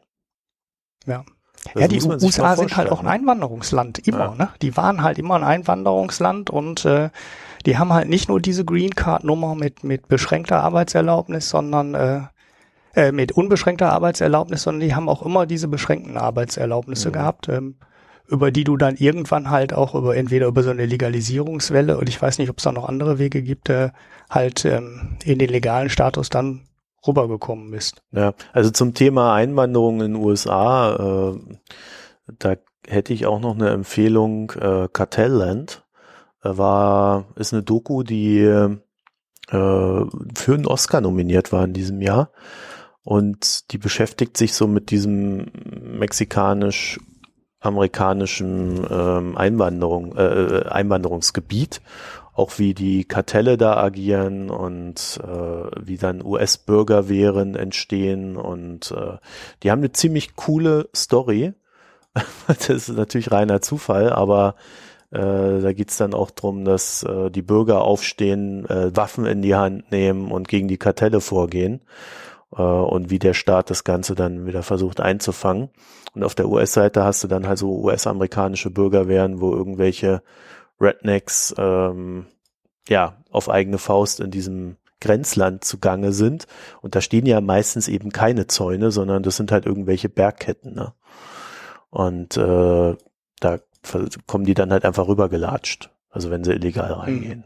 Ja, also das noch, noch zum Thema Einwanderung. Jedenfalls ist es, ähm, um zum Ausgang nochmal zurückzukommen, äh, extrem schwierig, die Verwaltung so hoch zu pushen, dass, dass die, dass Trump seine, sein Versprechen, dass er jetzt nach der Wahl auch nochmal wiederholt hat äh, oder, oder äh, genau, äh, genauer benannt hat, äh, einzulösen. Und eine Lösung könnte sein, und das ist natürlich so eine, so eine Geschichte, die uns vielleicht Sorgen machen könnte, wenn der jetzt anfängt, diese Bürgerwehren in den Staat, in den Staatsdienst reinzuholen. Ja, die, also er hat ja in diesem einen Interview, was er da jetzt gegeben hat, 60 Minutes, äh, da hat er ja unter anderem gesagt, wir müssen erst die, wir müssen erst die Grenze sichern und dann müssen wir die anderen da rausschmeißen, damit die nicht zurückkommen. Mhm. Ja, und dann hat er nicht mehr von der Mauer gesprochen, sondern von Zäunen, die da irgendwo äh, nach oben gehen werden in diversen Gebieten. Äh, das heißt also, äh, höchstvermutlich wird es gar keine Mauer geben, sondern es wird einfach mehr Zäune geben. Und worauf ich jetzt schon wetten würde, es wird mehr Drohnen geben, es wird mehr technische Überwachung an der Grenze geben und es wird eine Aufstockung beim Personal geben und das wird diese Bürgerwehren betreffen, die dann quasi legalisiert werden. Ja. Die dann natürlich dementsprechend schlecht ausgebildet und schlecht kontrolliert werden und so. Hm. Das ist die Frage, ja. Also man könnte es natürlich so machen, dass man sagt, sie werden ausgebildet, wenn sie da reingehen. Aber äh, wir wissen ja alle, dass das äh, nicht unbedingt, ja, das ist, was wir Trump zutrauen. Sagen wir es mal so. Äh, von daher, naja, also das ist noch so ein Thema, da, da sind wir ziemlich auf unbekanntem Gewässer, wie eigentlich bei fast allem, was er so groß angekündigt hat. Ne? Also es gibt jetzt wenig ja. Verklarung bisher. Genau. Wir haben jetzt zwei Posten, die besetzt sind. Ähm, der eine Posten war ein ziemliches Desaster, den hatten wir ja gerade schon. Und ansonsten wissen wir halt auch noch nicht so wahnsinnig viel. Er ist halt bei manchen Sachen zurückgerudert. Interessanterweise auch beim gesellschaftlichen Thema, bei der Homo-Ehe, wo er gesagt hat, da wird er das Urteil äh, nicht zurücknehmen. Ähm, bei der Legalisierung, das wäre so, so, so ein kleines, so ein kleines, äh, so ein kleiner Hoffnungsschimmer, der da aufkam in dem Interview. Aber was er politisch macht oder was er sonst macht, also außenpolitisch ist es ja weiterhin völlig unklar, was er machen wird. Ähm, und wirtschaftspolitisch eigentlich auch. Also wir wissen, er will irgendwie die Mauer bauen und er will die Infrastruktur aufbauen. Der Chef von Heidel Zement freut sich ja schon, dass er Infrastruktur, dass Trump Infrastruktur Investitionen machen will. Ähm, ist sicherlich auch einer der Punkte, wo Trump ein Wahlprogramm hat, was ich unterschreiben könnte, na, weil die Infrastruktur in Amerika ist halt teilweise wirklich äh, massiv verbesserungswürdig, also noch schlimmer mhm. als in äh, Deutschland. Und äh, da hat er sicherlich äh, eine Sache, die er machen könnte und die auch sinnvoll wäre. Also wo, glaube ich, auch äh, die Demokraten nichts gegen hätten. Also jetzt muss ich aber mal einhaken hier, ja. weil das, das ist ja. so, das ist so ein Ach, Ding, was, was, was, was ich immer wieder höre. Ah, die Infrastruktur in Deutschland ist ja so schlecht. Die, die der Amis ist noch schlechter als die in Deutschland. Das habe ich auch gerade gesagt. Ja, ja weißt du, gesagt. ja, aber weißt du, wenn du dir mal so die Welt anguckst, und die Infrastruktur in anderen Ländern, dann wirst du feststellen, wie gut die Infrastruktur in Deutschland ist. Die ist extrem gut. Und vor allen Dingen, sie funktioniert. Also wir Deutschen sind ja große Weltmeister darin, immer alle gegen alles und jeden zu meckern. Und äh, wenn die Straße verbessert wird, wird gemeckert. Und wenn sie nicht verbessert wird, wird noch mehr gemeckert. Und äh, aber die Infrastruktur in Deutschland ist also ist die beste, die ich bisher kennengelernt habe. Na, also äh, Gut, in Norwegen also und Schweden war ich jetzt noch nicht, aber wenn das die zwei okay, Beispiele sind, nicht, aber dann Holland. Äh, äh, die holländische Infrastruktur ist in allen Bereichen besser als die deutsche. Und ich würde sagen, die Schweizer Infrastruktur auch. Bei Österreich wäre ich mir jetzt nicht so sicher. Ähm, aber äh, zumindest ähm, die niederländische Infrastruktur ist deutlich besser. Also wenn Alles du da durch die Städte Länder, ne? fährst. Ne? Ja, natürlich alles kleine Länder und die sind auch dicht besiedelt, haben in manchen Stellen auch Vorteile, aber ich kenne den Unterschied. Ich bin früher in, nach Holland gefahren, ähm, na, ich bin ja auch schon ein paar Jahre älter als du. Und ich bin früher nach Holland gefahren und da bist du in Holland über Betonplatten gefahren wie im Osten. Ähm, also die Autobahnen waren wirklich so rotte, rotte, rotte, rotte, rotte ne? und äh, mhm. ganz fies. Und heute kannst du ähm, fährst du von der holländischen Küste aus zurück und du fährst in, du fährst äh, über die Grenze und dann wird die Autobahn schlecht. Und früher war es genau andersrum. Du bist von Deutschland ausgefahren, die Autobahn war super und an der holländischen Grenze, wo ab der holländischen Grenze wird die Autobahn schlecht. Und heute ist es genau andersrum. Du fährst über eine super Autobahn bis zur holländischen Grenze und dann fährst bist du in Deutschland und dann ist die Autobahn schlecht. Also da hat sich äh, äh, massiv getan und auch was den Ausbau der Straßen ähm, in, den Land, in den Ländern angeht und über Fahrradwege. Ja, aber dann haben die reden, sich ne? verbessert. Oder ich glaube auch nicht, dass wir uns verschlechtert haben hier. Ja, aber ist doch, äh, das ist doch der Vergleich. Also naja, nee, der Vergleich, den, der Vergleich, den ich meinte, ist, wenn du dich mal weltweit mit der Infrastruktur beschäftigt, wirst du feststellen, also in den USA habe ich auch diese, diese DDR-Platten gefunden, also nicht, nicht durchgängig und sind nur Streckenabschnitte, aber es ist schon bemerkenswert, äh, wie, wie, wie man überhaupt sowas da hinlegen kann. Ähm, generell Straßenbeleuchtung war, war pff, einiges weniger als bei uns. Wenn du dir mal in Russland oder der Ukraine die Straßen anguckst, na Halleluja. Also, ja, aber das sind doch ganz andere Länder. Die kannst du doch nicht ja, vergleichen. Nee, du wenn du das, mit nee, was muss ich? Ich muss es nicht. Ich muss es im weltweiten Maßstab setzen und äh, dafür ist Deutschland extrem gut. Da sind wir in den Top Ten.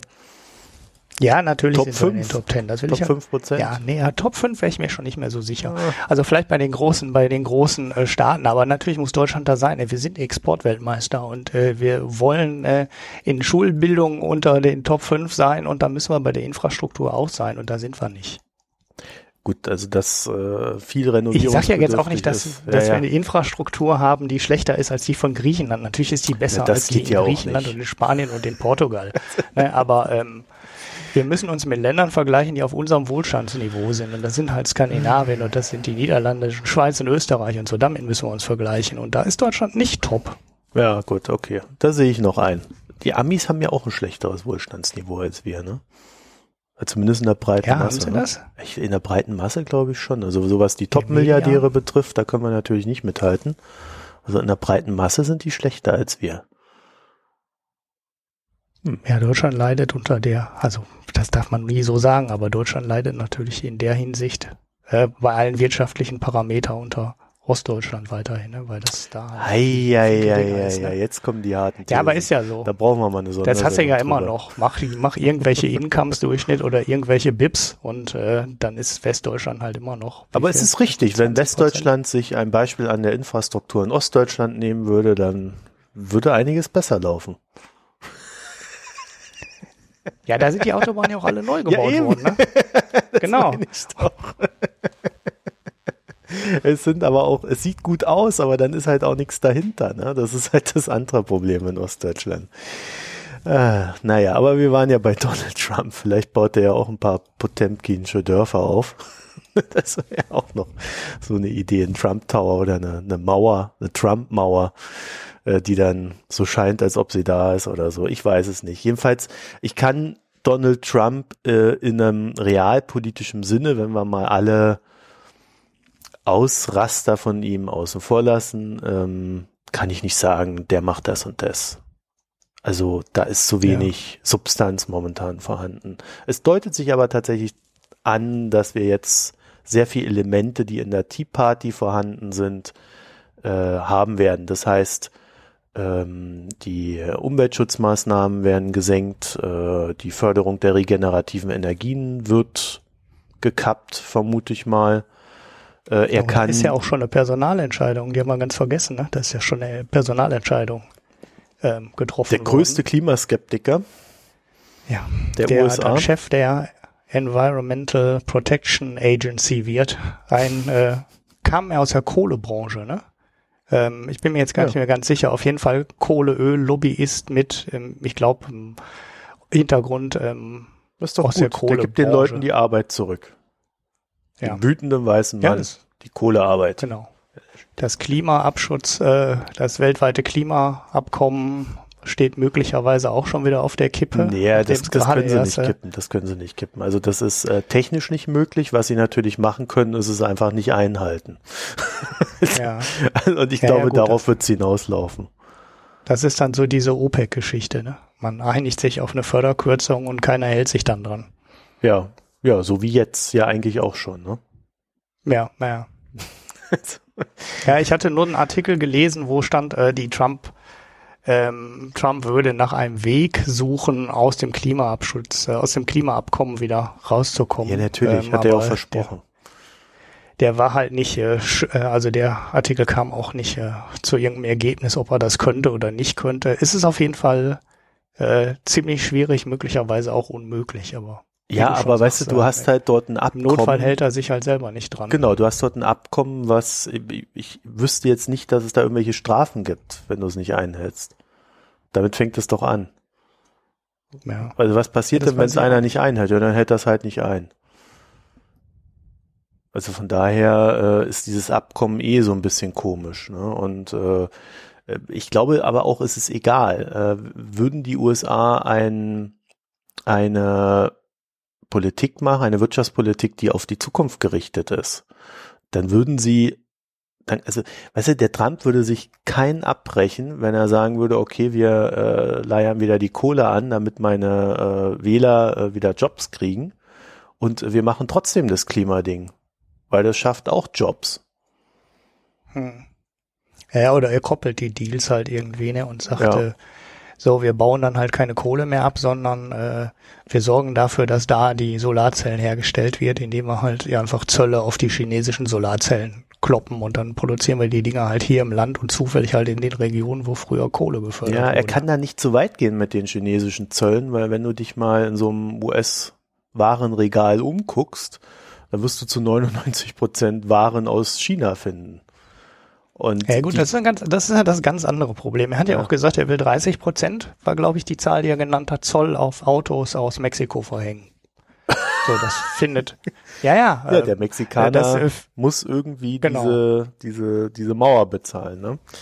Wie auch immer ja, ja, das Bezahlen zustande kommt. Ja. ja, und da, da gab es einen schönen Artikel im Wall Street Journal zu, der auch äh, das mal kurz auseinandergenommen hat und mhm. äh, vor allem ähm, ja im Endeffekt die Diskussion geführt haben, die wir beim Brexit auch schon mal geführt haben. Da kann man überhaupt äh, äh, an der Stelle vernünftig, also messbare Zölle verhängen, ohne dass man die Wirtschaft äh, eigentlich dann äh, de facto zum, zum Stillstand bringt. Weil wenn du 30 Prozent auf ein Auto verhängst, also Zoll machst, dann musst du eigentlich hingehen und auf die Komponenten auch 30 Prozent draufhängen. Und äh, dann stellst du erstmal fest, wie, wie oft Komponenten über Grenzen gehen und wie oft du dann Zölle auf alle möglichen Sachen ähm, verhängst. Und äh, das sind eigentlich Sachen, die nicht gehen. Ne? Also es geht eigentlich nicht. Und wenn es doch durchziehst, hast du halt eine totale Marktverzerrung. Ne? Der eine hat halt zufällig eine Fabrik in äh, den USA, dann kann BMW den X5 billig verkaufen. Also was heißt billig? Weil sie kaufen halt auch überall Ersatzteile, ähm, also Ersatzteile, ähm, Teile ein. Ne? Also das Getriebe kommt aus Europa und der Motor kommt aus Mexiko und ich weiß nicht was. Das war dann alles auseinandergedröselt und dann werden halt einfach alle Autos teurer. Ne? Alle. So geht gar kein Weg dran vorbei. Ne? Und äh, das ist total bescheuert und das ist total utopisch, dann zu sagen, ich hänge 30 Prozent Zoll auf das Auto drauf, weil dann musst du entscheiden, was du mit den Komponenten machst. Und wenn du auf die Komponenten den gleichen Zoll draufsetzt, dann wird halt alles teuer. Es gibt kein Auto, das in Deutschland gebaut wird. Es gibt kein Auto, was in den USA gebaut wird. Es gibt kein Auto, was in Mexiko gebaut wird. Die Dinger sind alle mehr oder weniger international und äh, Ende. So, und wenn du da 30 Prozent Zoll draufsetzt, dann wird halt alles teurer. Ja, Jedes nicht Auto nur, es geht ja nicht nur um, ums teurer werden. Es geht ja auch darum, dass, dass eine Handelsaktivität herrschen muss. Und äh, wenn du, wenn du wirtschaftliches Wachstum haben willst und Mexiko äh, ist der drittgrößte Handelspartner der USA. So, und wenn du den, ja. deinen drittgrößten Handelspartner äh, so angehst und äh, dafür sorgst, dass er keinen Handel mehr mit dir treiben kann, dann fällt dir dort BIP weg. So, auf der anderen Seite ist es natürlich genau diese Inflationspolitik, die die Börsen unter anderem erwarten. Also es geht nicht nur in der, in der Geldpolitik um, äh, um, um Inflation, sondern es geht halt auch ähm, dieses äh, äh Made in America äh, oder Made in USA ist, ist am Ende läuft es darauf hinaus, dass halt die Waren teurer werden. Ja, die Löhne sind halt höher. Da wird halt alles teurer. Ja. Aber das Auto ist halt nur ein Extrembeispiel, was das Wall Street äh, Journal mal schön auseinandergenommen ja, weil hatte. Dass extrem es viele Komponenten hat und äh, genau, weil es halt Preis, kein komplett ja. in den USA produziertes Auto gibt. Es gibt's nicht. Die werden montiert und es hat halt nicht mehr jeder ähm, Getriebewerk überall und ein Motorwerk für jedes für jedes Modell, was es gibt. Das ist halt alles verteilt. Also da sind die japanischen Hersteller vielleicht weiter ähm, ähm, äh, und die europäischen Hersteller vielleicht weiter ähm, in der weltweiten Produktion, als es die Amerikaner sind, aber selbst da wird äh, General Motors garantiert irgendwelche Sachen in Europa produzieren lassen, die dann in den USA eingebaut werden, äh, genauso wie andersrum, äh, wie die bestimmt äh, auch Komponenten in den USA produzieren, die die dann in Europa in die Autos montieren. Ja, es geht aber auch Und, nicht nur immer um Geld, ne? Es geht auch oftmals um Qualität. Also ja. äh, du kannst manche Sachen oder, oder also Qualität und Geschwindigkeit. Ne? Also du kannst, also wenn du einen Deutschen zum Spargelstechen schickst, dann ist der halt ein Drittel so langsam wie der Pole. Woran auch immer es liegt, weil er fauler Sack ist, weil er kein Leistungsdenken hat oder sonst was, ja. Aber äh, wenn, wenn, wenn du, wenn du ein Bauer bist und du Spargel stechen lässt, äh, dann nimmst du halt den Polen. Allein schon, weil der so viel schneller ist. Da kann der einen gleichen Preis kosten. Wenn der schneller ist und die und gleiche, wenn nicht nur sogar noch mehr Qualität abliefert, dann nimmst du den. Und äh, so hast du es äh, bei den bei den Socken äh, oder bei den Schuhen die, die die Chinesen halt irgendwie da in einer Stunde 20 Schuhe zusammennähen können, wenn das der Ami halt nur äh, 10 Schuhe zusammennäht, dann gehst du nach China. Also das sind, das sind so Sachen, darüber, darüber redet man immer wenig und auch nicht so gerne, weil das dann auch immer so ein bisschen rassistisch wirkt. Aber äh, das sind Faktoren, die ein Unternehmen mit einberechnen muss. Und äh, gerade ja. Thema Schuhe, äh, das war damals tatsächlich so ein Ding. Äh, mittlerweile werden ja immer mehr Schuhe von äh, tatsächlich von Maschinen gemacht, aber lange waren die Chinesen einfach schneller als die Maschinen. Und deswegen sind mhm. die Schuhproduktionen nach China gegangen, statt dass hier ja, in Deutschland eine Maschine hingestellt wurde. Heute werden die Schuhe ja genäht. Aber es ist ein anderes Thema. Nee, also, es, es ging nur drum um die, um die Verwertungskette, also dass es, dass es halt äh, andere dass es noch andere Faktoren als den reinen Preis gibt. Und äh, die, ob das nun 30 Prozent teurer ist oder so, ist ja vielleicht noch verkraftbar. Also wenn die Amis dann weniger herstellen und du dort erstmal für ein paar Milliarden eine Fabrik hochziehen musst, dann hast du da echt Kosten als Unternehmen. Und wir hören jetzt schon von der Wall Street, dass die diesen, äh, wie heißt denn dieser Act immer da, dieser, ich kann mir den ersten Namen nicht merken, der zweite ist Dot. Eieiei. Wieso kann ich mir den nicht merken? Du meinst du jetzt dieses Wall Street? Den? Ja, Dodd-Frank nee. Act. Dodd-Frank. Ja, ja. Dodd-Frank Act. Da, da sagen jetzt die ersten Banken schon, wir haben für Unmengen an Kohle äh, die, die Regularien erfüllt für dieses Ding. Und hört bitte auf zu regulieren. wir wollen einfach arbeiten. Sonst haben wir schon wieder einen Haufen ja. Investitionen. Also selbst selbst die Banken wollen nicht unbedingt, dass da wieder jetzt äh, äh, Dinge getan werden, die zu neuem Aufwand in der Verwaltung führen. Äh, und zwar nicht in, in der Abwicklung der Verwaltung, sondern im Aufbau neuer technischer Systeme oder Softwareveränderungen. Ja, also da, daran sieht man halt auch, dass, dass es halt weißt du, weil wir vorhin auch schon wieder gesagt haben, ist Wall Street nahe, ja, aber das heißt halt nicht unbedingt, dass die Sachen aufgeweicht werden, weil es einfach auch sein könnte, dass es zu teuer ist. Auf der anderen Seite, wo, wo ich da die großen Probleme sehe in Sachen Wall Street ist, äh, dass die Wall Street halt wieder diese schönen, die schöne Wort Finanzinnovationen kreieren wird. Ja, also da wird einfach die Regulierung etwas lascher werden und dann können die wieder so richtig schöne asoziale Produkte entwickeln. Und wenn Trump wiedergewählt wird, haben sie ja auch acht Jahre Zeit, eine richtig schöne fiese Blase oh, aufzubauen in ihren neuen Produkt. ja, ich meine, acht Jahren hatte ich gepackt Pass auf, jetzt, ne? Das ist so das ja. ultimative Horrorszenario, acht Jahre. Das ultimative Horror. Ja, wir müssen ein bisschen, ah, der Spiegel hat bestimmt äh, so viel Hefte verkauft mit dem Cover wie seit Ewigkeiten nicht mehr. Warte mal ab, wenn die Auflagezahlen kommen. Äh, das Ding verkauft sich am Kiosk. Trump als Meteorit, der auf die Erde zurast. Ja, hervorragend. Du hast sicherlich eine tolle Idee für, für, die, für die Überschrift dieses Podcasts. nee, die meine sind ja mal voll langweilig. Das merken die Leute ja schon da draußen, wenn ich hier, wenn ich die Shownotes mache und wenn du die machst. Du hast mal so, so hervorragende Titel wie den Hass besteuern. Ein super Thema, echt. Ja, gut. Äh, was machen wir denn mit dem Trump jetzt? Äh, lassen wir mal Weile arbeiten und schlagen dann die Hände über den Kopf zusammen. nee, nee, wichtig ist die Hände vorher schon über den Kopf zusammenschlagen. Also das ist auf Twitter ist ganz klar vorher schon dem, also erstmal gar keine, ich will ihm ja auch gar keine Chance geben. Da gab es auch so ein Tweet, so musste ich mich ein bisschen drüber aufregen. Äh, wer Trump eine Chance geben will, äh, soll bitte aus meiner Timeline verschwinden. Hab ich gesagt, ist so egal, ob ich eine Chance geben will oder nicht. Äh, ich habe sowieso nicht gewählt und äh, ist total egal, ob ich dem eine Chance geben will oder nicht. Der hat die jetzt für vier Jahre und wenn wir Pech haben für acht Jahre. Ähm, ich muss doch die Politik beurteilen, ist mir doch egal, ob ich dem eine Chance gebe oder nicht. Also ich habe ähm, die große Hoffnung, dass die wenigsten unserer Hörer auf Twitter sind.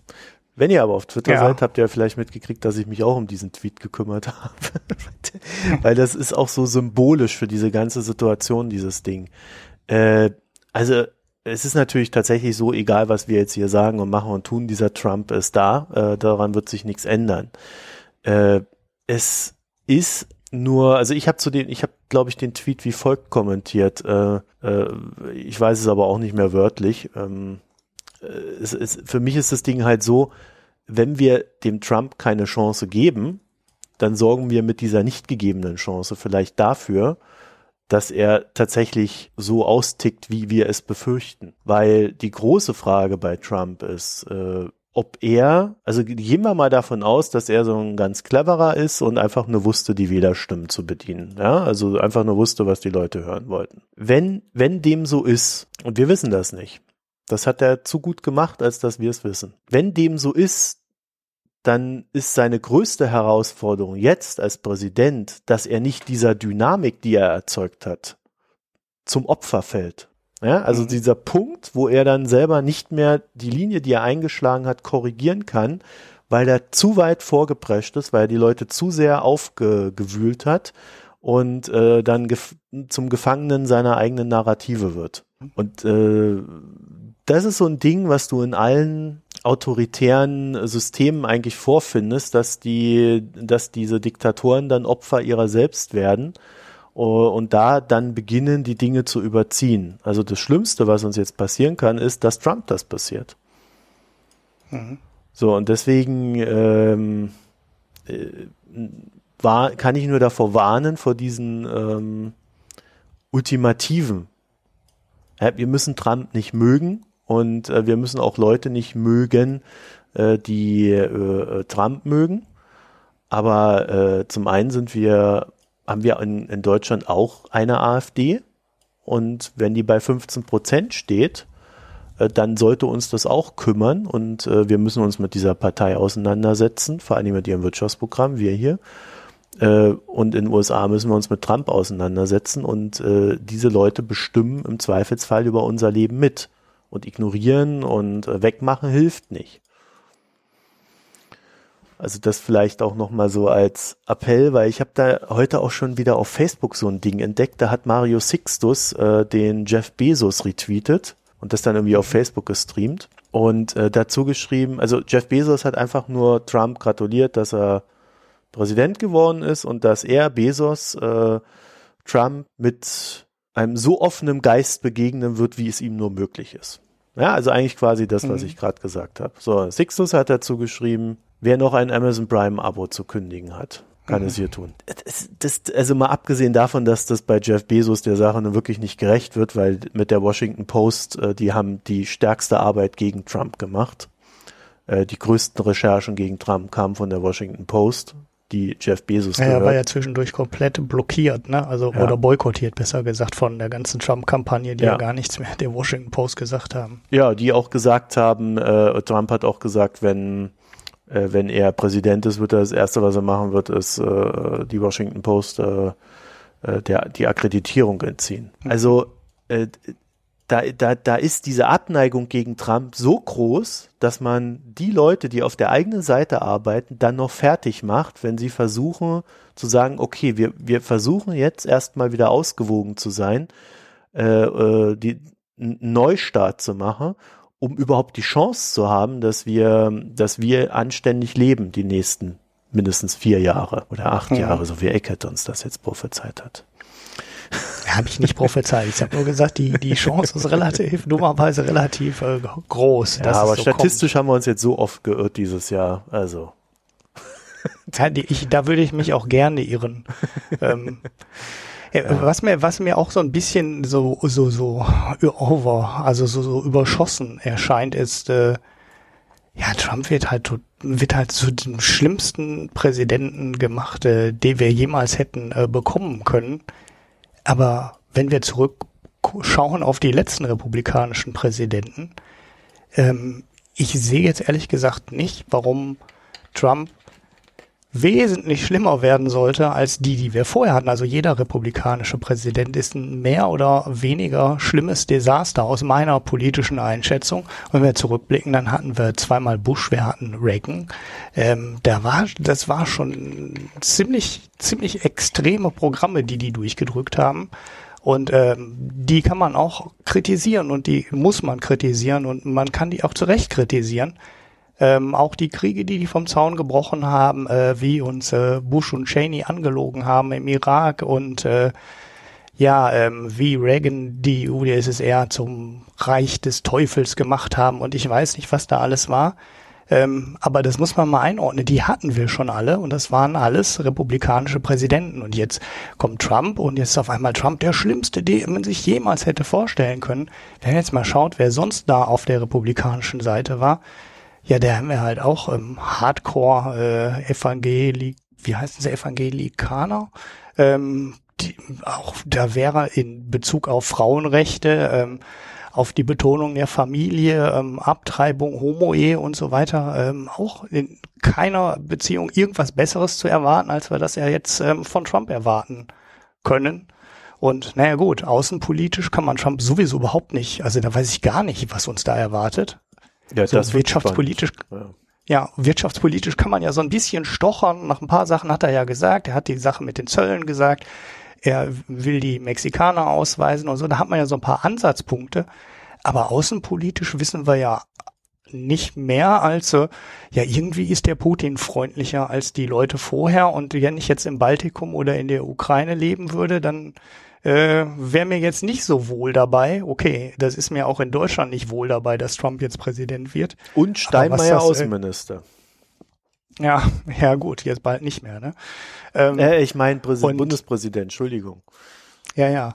Und äh, aber was das jetzt für Syrien zum Beispiel zu bedeuten hat, was das im ganzen Pazifik zu bedeuten hat, das ist ja so ein, so, so ein nächster großer Punkt äh, mit, mit ähm, äh, was ist das, Indonesien, Duterte?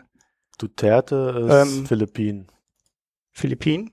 Ähm, und äh, China, das ist ja, das Machtzentrum verschiebt sich ja eh mehr in Richtung äh, Asien und äh, da kenne ich mich aber auch nicht aus, aber da weiß ich halt auch überhaupt nicht, was soll da passieren.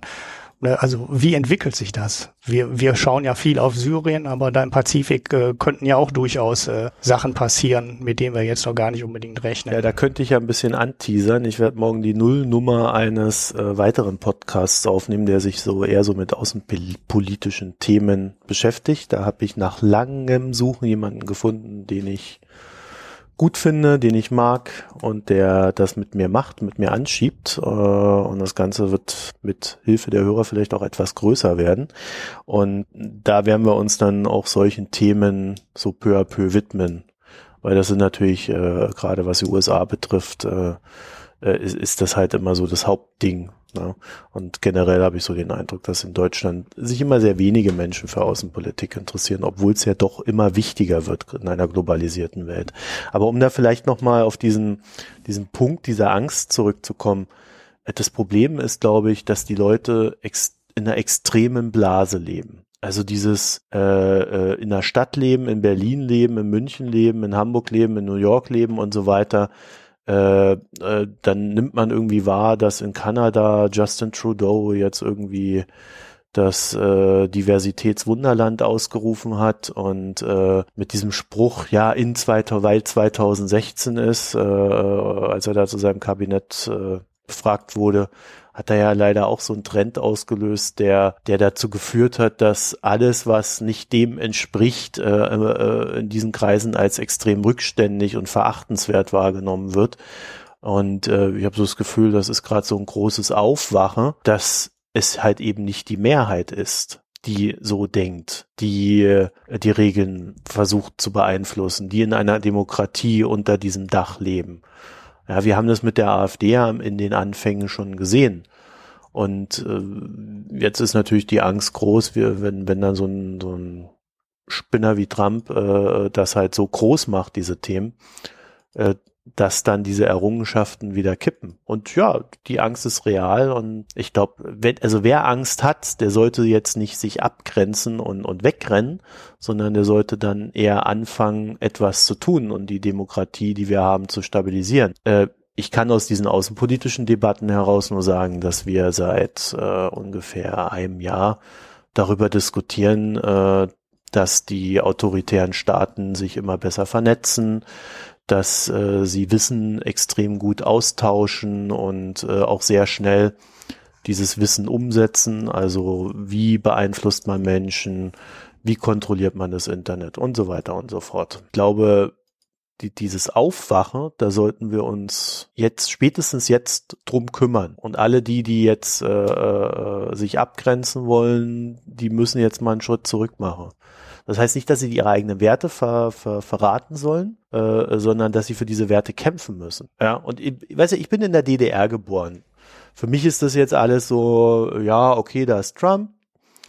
Wir wissen, dass das passieren kann. Wir wussten es immer, dass es passieren kann. Und jetzt haben wir halt die Wahl. Also, also Trump, es heißt ja nicht nur, dass Trump da ist, sondern Trump stellt uns auch vor die Wahl, ob wir jetzt so werden, wie, wie er äh, das hier befördert, oder ob wir einfach so werden, wie Merkel das jetzt gerade gegenüber Trump formuliert hat in ihrer äh, Begrüßungsrede äh, oder in ihrer äh, Glückwunsch-Telegramm. Und die, die Entscheidung, die genau? wünsche ich mir dann auch einfach von jedem. Ja, was meinst du jetzt genau bei der Merkel? Na, die hat doch da diese, dieses extrem ausgefeilte diplomatische äh, äh, begrü also äh, Glückwunsch schreiben da, äh, was er dann auch äh, vorgetragen hat, formuliert. Ja, du meinst, dass äh, wir, wir haben hier die äh, gemeinsamen westlichen Werte und genau. auf der Basis mhm. können wir uns unterhalten. Ne? Ja, okay. Das war ja hohe, die, hohe Diplomatie, was sie da gemacht hat, extrem gut. Genau, das war gut formuliert auch, ja. Ja.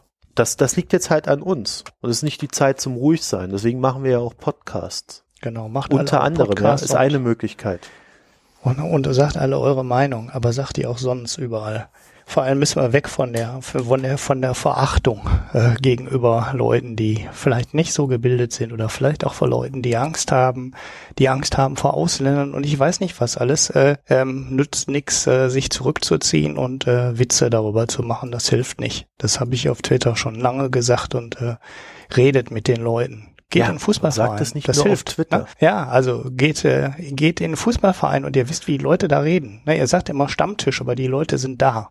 Und äh, die Leute denken auf bestimmte Arten und Weisen. Und äh, wenn ihr Diskussionen führt über Zigeunersoße und dass das rassistisch ist, dann kriege ich einen Hals, weil das ist nicht das Thema. Also das ist echt nicht das Thema, mit dem ja, ihr irgendjemand davon überzeugt. solltest du jetzt wirklich nicht sagen. Das ist schon so ein bisschen. Ja, ja, ich, äh, ich, ich, ich äh, weiß. Und das, da wird dann, äh, da wird dann Tage und Wochen lang wird dann über äh, das Thema diskutiert und dann sieht man halt auch, äh, wie weit ähm, viele ja, das sind von dem normalen äh, Menschen auf der Straße entfernt sind, weil das, das ja. sagen alle nur, seid ihr bescheuert, was diskutiert ihr da? Ne? Wer wir haben Angst um unseren Job und äh, wir haben ganz andere Probleme in unserem Leben, als äh, die Zigeunersoße durch äh, Paprikasoße ersetzen zu wollen. Das ist halt extrem weit weg und das ist keine Antwort auf die Fragen, die die Leute da draußen haben. Und das sind dann die Leute, die dann in den USA halt in Flyover States stecken, wie man dann so völlig verachtend äh, sagt. Naja. Naja, da hat ja äh, Sarah Kensio, die ich ja immer wieder, auf die ich ja immer gerne hinweise, äh, hat ja auch dieses äh, ihre ihre Artikel unter diesem Flyover Country Banner äh, veröffentlicht sie die ja auch meistens. Hat sie ja ein kleines Büchlein drüber gemacht. Und da findet man schon sehr viel von dem, was jetzt aufgeploppt ist als Trump-Wähler. Es ist, es ist immer wieder faszinierend. Also diese, diese ganzen Sachen fin finden wir bei den Leuten, die sich damit beschäftigen, ernsthaft beschäftigen, seit Jahren. Das ist absolut nichts Neues. Deswegen war ich auch so ein bisschen, äh, äh, habe ich auch am Anfang der, der, der Sendung gemeint, äh, deswegen fand ich das auch etwas zu jovial, wie sie das bei der, bei der Lage der Nation gemacht haben, zu sagen, so und jetzt haben wir mal äh, versucht, die Trump-Wähler ernst zu nehmen. Ja, nee, ernst mhm. nehmen ist ein Prozess, der über Wochen, Monate, Jahre hinweg passiert, äh, der halt nicht äh, mit einer kurzen Erklärung äh, über einen wütenden weißen Mann äh, getan ist, sondern daraus ergeben sich halt auch Dinge. Ja, also da äh, daraus muss ein politisches Handeln entstehen, äh, sonst sonst ist es egal. Und wenn du dann diesen diese diese Sigmar Gabriel Geschichten dann noch hast, äh, wo der da mit dieser Putzfrau dasteht und die ihm dann noch sagen, weißt du, da, da merkst du an diesem Ding, da haben sich alle darüber beömmelt, wie sie ihm geantwortet hat was, was ich äh, so interessant an der Geschichte fand, wie arrogant er mit dieser Frau umgegangen ist. Ne? Immer, mhm. immer wenn er was geantwortet hat, haha, ja, ich bin ja so fies. ich weiß, das war jetzt gemein. Ja. Und diese Arroganz, die muss raus. Und das ist übrigens diese Arroganz, ja. warum ich die SPD nie wählen werde. Weil die ist dort ja, Grundsatz geworden. Ja. Ja, das ist, ähm, also ich komme ja hier aus dem Herzen der Sozialdemokratie, wie es immer so schön genannt wird. Und hier kannst du das halt sehr schön. Wo kommst du ähm, noch mal her? Aus Oberhausen, aus dem Ruhrpott. Das ist, ja, das, das, das ist, ist die das, Gegend, wo immer ne, 60 Prozent SPD waren in den 70ern. Hier gab es keine andere Partei. Also die, die CDU war total marginalisiert. So, Mhm. die war hier bei 25 Prozent und das bevor andere Parteien aufgetaucht sind. Also als wir noch drei Parteien hatten, Okay. waren die schon unter 30 Prozent.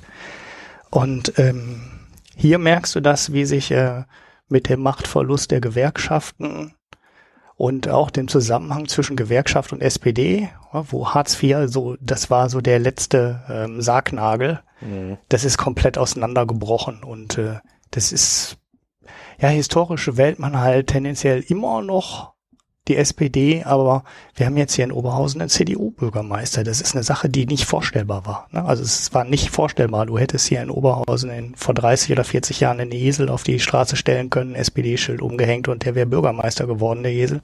Das wäre total egal gewesen. Und äh, das hat sich total, total gedreht. Und ähm, hier merkst du das, wie sich die Arbeiter, der ganz normale Arbeiter, der Facharbeiter und die SPD entfremdet haben und das komplett auseinandergebrochen ist.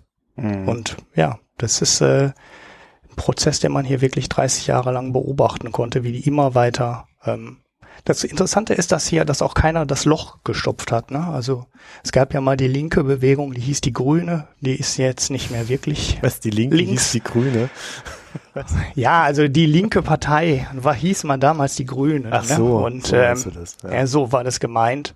Ähm, und äh, ja, die sind irgendwie vielleicht noch ein bisschen linkser als die CDU, aber ist ja keine wirklich harte linke Partei mehr.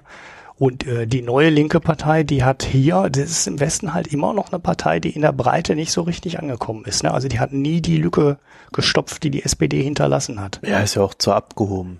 Also, äh, Ja, also es gibt hier auch Wahlbezirke, Rezepte. wo die, Ja.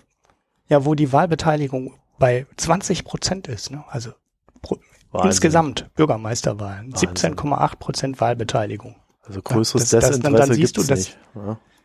Ja, das ist, äh, das ist, ähm, das ist super extrem und das, das waren halt alles, da haben halt früher 40 Prozent der Leute SPD gewählt und heute gehen überhaupt nur noch 20 Prozent überhaupt wählen. Ja, das ist Politikverdrossenheit äh, par excellence. Ne? Also, wow. Ja, gut, dass du es mal erzählt hast. Also, ja, das sind, äh, das ist ja auch Flyover Country, nur, nur in Deutschland dann. Ne? Ja, ja, ja, wir sind der Rust Belt. Ne? Das ist ja genau die gleiche Entwicklung. Das sind die Staaten, wo Trump gewonnen hat, ne? wo er jetzt die Wahl am Ende gewonnen hat. Das sind die Regionen, die du mit dem Ruhrgebiet vergleichen kannst. Pennsylvania, Michigan und so weiter. Das ist äh, alte Industrie, ähm, die alten Industrie. Ja, wobei das natürlich nicht, nicht nur die Wahrheit ist. Also das ist halt ein, ein wesentlicher Faktor hinter dieser drei, also eine, eine treibende Kraft. Das andere ist halt, dass, dass du, dass du mit dieser Globalisierung sichtbar so viele neue Institutionen bekommen hast, die in das staatliche Handeln eingreifen, in das nationalstaatliche, das, äh, oder, oder in die Verpflichtung eines Nationalstaates, dass sich daraus eigentlich ja nur ein, ein, eine Gegenbewegung äh, entst entstehen konnte. Ja, es musste sie irgendwann geben. Es geht halt, und das müssen wir halt auch wieder begreifen. Demokratie ist nicht immer nur, dass es nach vorne geht. Ich glaube, Obama hat das sogar in seiner, in seiner Rede gehalten, aber er hat es auf Politik, glaube ich, bezogen. Ähm, hat er das auch so gesagt. Äh, es ist halt dieses, du gehst nach vorne und, und dann gibt's halt wieder einen Backlash und dann geht's zurück und dann geht's nach vorne und dann geht's zurück. Das ist immer wie so, wie so ein Wellengang. Und äh, man muss halt dafür kämpfen, immer wieder, immer wieder aufs Neue. Und ich glaube, jede Generation muss auch für die Demokratie neu kämpfen. Ähm, dass, dass die Dinge, die einem wichtig sind, halt umgesetzt werden. Und dann äh, ist halt irgendwann auch die Wahrheit, dass das, was wir für wichtig empfinden, ja, dass Frauen gleichberechtigt sind und so weiter, dass das halt nicht für jeden relevant ist, dass das nicht für jeden einer Wichtigkeit unterliegt. Und die makellos mag, ähm, feministisches Blog hat äh, heute einen sehr schönen Artikel darüber geschrieben, dass äh, wir uns eigentlich nicht Sorgen brauchen, weil im Weißen Haus sitzt ja eine Feministin mit Ivanka Trump, die einen Feminismus hat, der halt völlig anders ist, der völlig businessbezogen ist, der so diese ganze Lean-In-Geschichte geht, der Frauen selber ausbeutet, aber ja, es ist eine Frau, die zieht ihr enges Kleid an und präsentiert sich und ist eine Businessfrau. Ja, auch das ist Feminismus. Und es gibt halt äh, bei diesem ganzen Zeug so viele Abarten an, an Wahrnehmungen und äh, äh, äh Glaubensrichtungen, dass, dass es die, diese Wahrheit, um die da ständig gekämpft wird in diesen sozialen Netzwerken, schlichtweg nicht gibt. Das heißt, wir müssen auch neue Methoden finden, uns auszutauschen. Die sozialen Netzwerke reichen nicht. Deswegen äh, ist dieses, äh, wir müssen uns politisch engagieren, äh, das kam ja, glaube ich, auch bei Lage der Nation vor. Und weil ich ja die ganze Zeit jetzt bei Lage der Nation gemeckert habe, Podcast, den ich übrigens fast jedes Mal höre, also äh, auch gerne höre, ist politisches Handeln hat vor allen Dingen zur Folge, dass wir kommunizieren und zwar auch real kommunizieren, nicht nur über irgend, irgendwelche Bildschirme, die wir vor uns haben.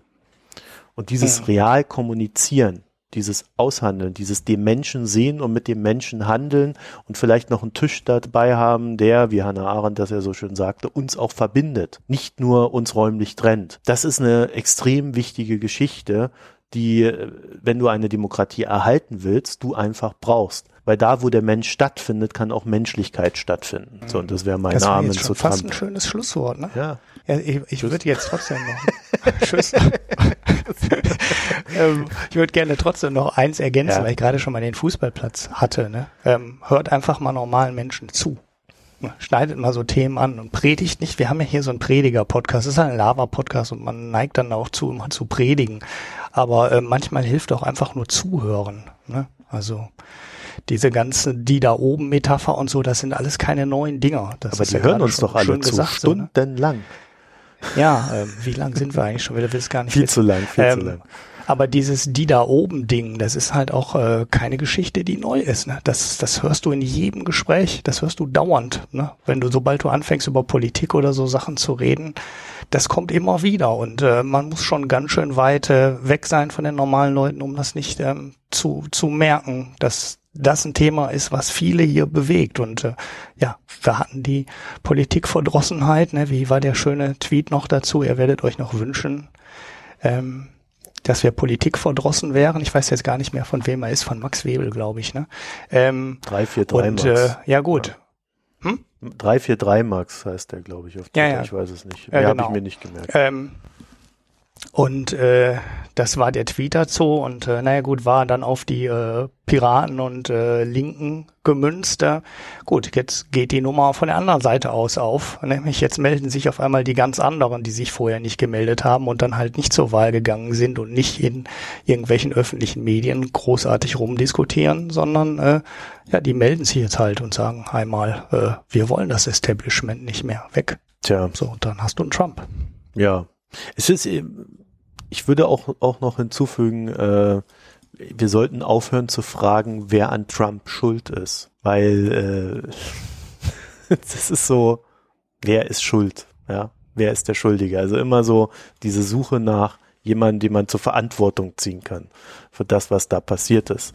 Äh, dass eine Wahl, an der alle teilnehmen können, aber auch nicht müssen, äh, immer auch in Verantwortung aller liegt. Äh, das wird da so ein bisschen dabei übersehen oder auch ignoriert. Also es fängt halt immer bei einem selber an. Und, und, und, und ich, deswegen mag ich diese, diese, diese Suche nach dem Schuldigen nicht so richtig.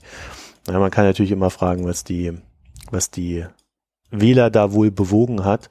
Und wie gesagt, ich glaube, die Antwort ist wesentlich komplexer als der wütende weiße Mann. Ja, mhm. Und äh, wer sich mal so ein bisschen mit den USA beschäftigt, äh, der wird zumindest rausfinden, dass äh, der wütende weiße Mann durchaus Gründe hat, äh, gegen Washington wütend zu sein, jetzt unabhängig der sozialen Probleme. Weil das ist schon ein Lobbyistenloch. Äh, mhm. Wir sollten bloß aufhören, dieses Problem in Europa zu unserem Problem zu machen, weil das ist ein US-amerikanisches Problem. Wir sollten aber durchaus lernen, dass wir nicht in die gleiche Richtung gehen. Und äh, seit ich äh, in Deutschland lebe, in Gesamtdeutschland, ist mein Eindruck halt auch, dass so alle, also dass alles, was in den USA passiert, so in zwei, drei Jahren auch nach Deutschland kommt. In irgendeiner Form. Das ist so ein bisschen das, was mich an Trump beunruhigt. Weil wir haben die Ansätze, wir, wir sehen das, wir diskutieren das auf eine ganz komische Art und Weise. Wir diskutieren, wie wir die AfD nennen, wir diskutieren, wie, wie wir die Probleme benennen, wie wir sie nicht benennen. äh, statt uns einfach mal um die Probleme zu kümmern. Und die sind nun wirklich vielfältig bei uns. Mhm. Ja, und äh, auch wir haben ein Globalisierungsproblem. Auch wir haben immer mehr Arbeitsplätze, die äh, in einer Art und Weise sind, dass die Leute sich nicht davon ernähren können. Wir haben einen Haufen Rentner, die nebenher arbeiten. Ob sie müssen oder wollen, ist vielleicht die nächste Frage. Also wir haben hier genug eigene Sachen, äh, dass wir uns Trump vielleicht anschauen sollten als Warnung, äh, uns dann aber möglichst um unseren eigenen Kram hier mal kümmern. Ja, ja, und uns geht ja in Deutschland geht's uns ja noch gut im Vergleich zu anderen europäischen ja, Ländern. es kann sich halt auch schnell ändern. Ne? Ja, also ja, natürlich. Wenn das in China sich da sofort schreibt, dann sieht das hier auch bald anders aus. Mit der nicht mehr so gut laufenden Wirtschaft dort. Naja, gut. Ich würde sagen, wir, wir, wir tüten dieses Thema erstmal wieder ein. Äh, wie wir alle wissen, acht Jahre sind eine lange Zeit. wir werden nicht acht Jahre schweigen können. Hast du noch einen Pick? Ich habe einen Pick, den habe ich dir in, in, in, in äh, den Slack-Channel geworfen. Ah, ich habe ihn schon retweetet. Wir Der, haben schon vier, ach, du hast ihn schon retweetet? Okay, dann hat sich das ad hoc erledigt. vier Follower bekommen. Wow, weil, Wahnsinn. Weil, ja, was heißt erledigt? Wir sollten das ja unseren Hörern auch sagen.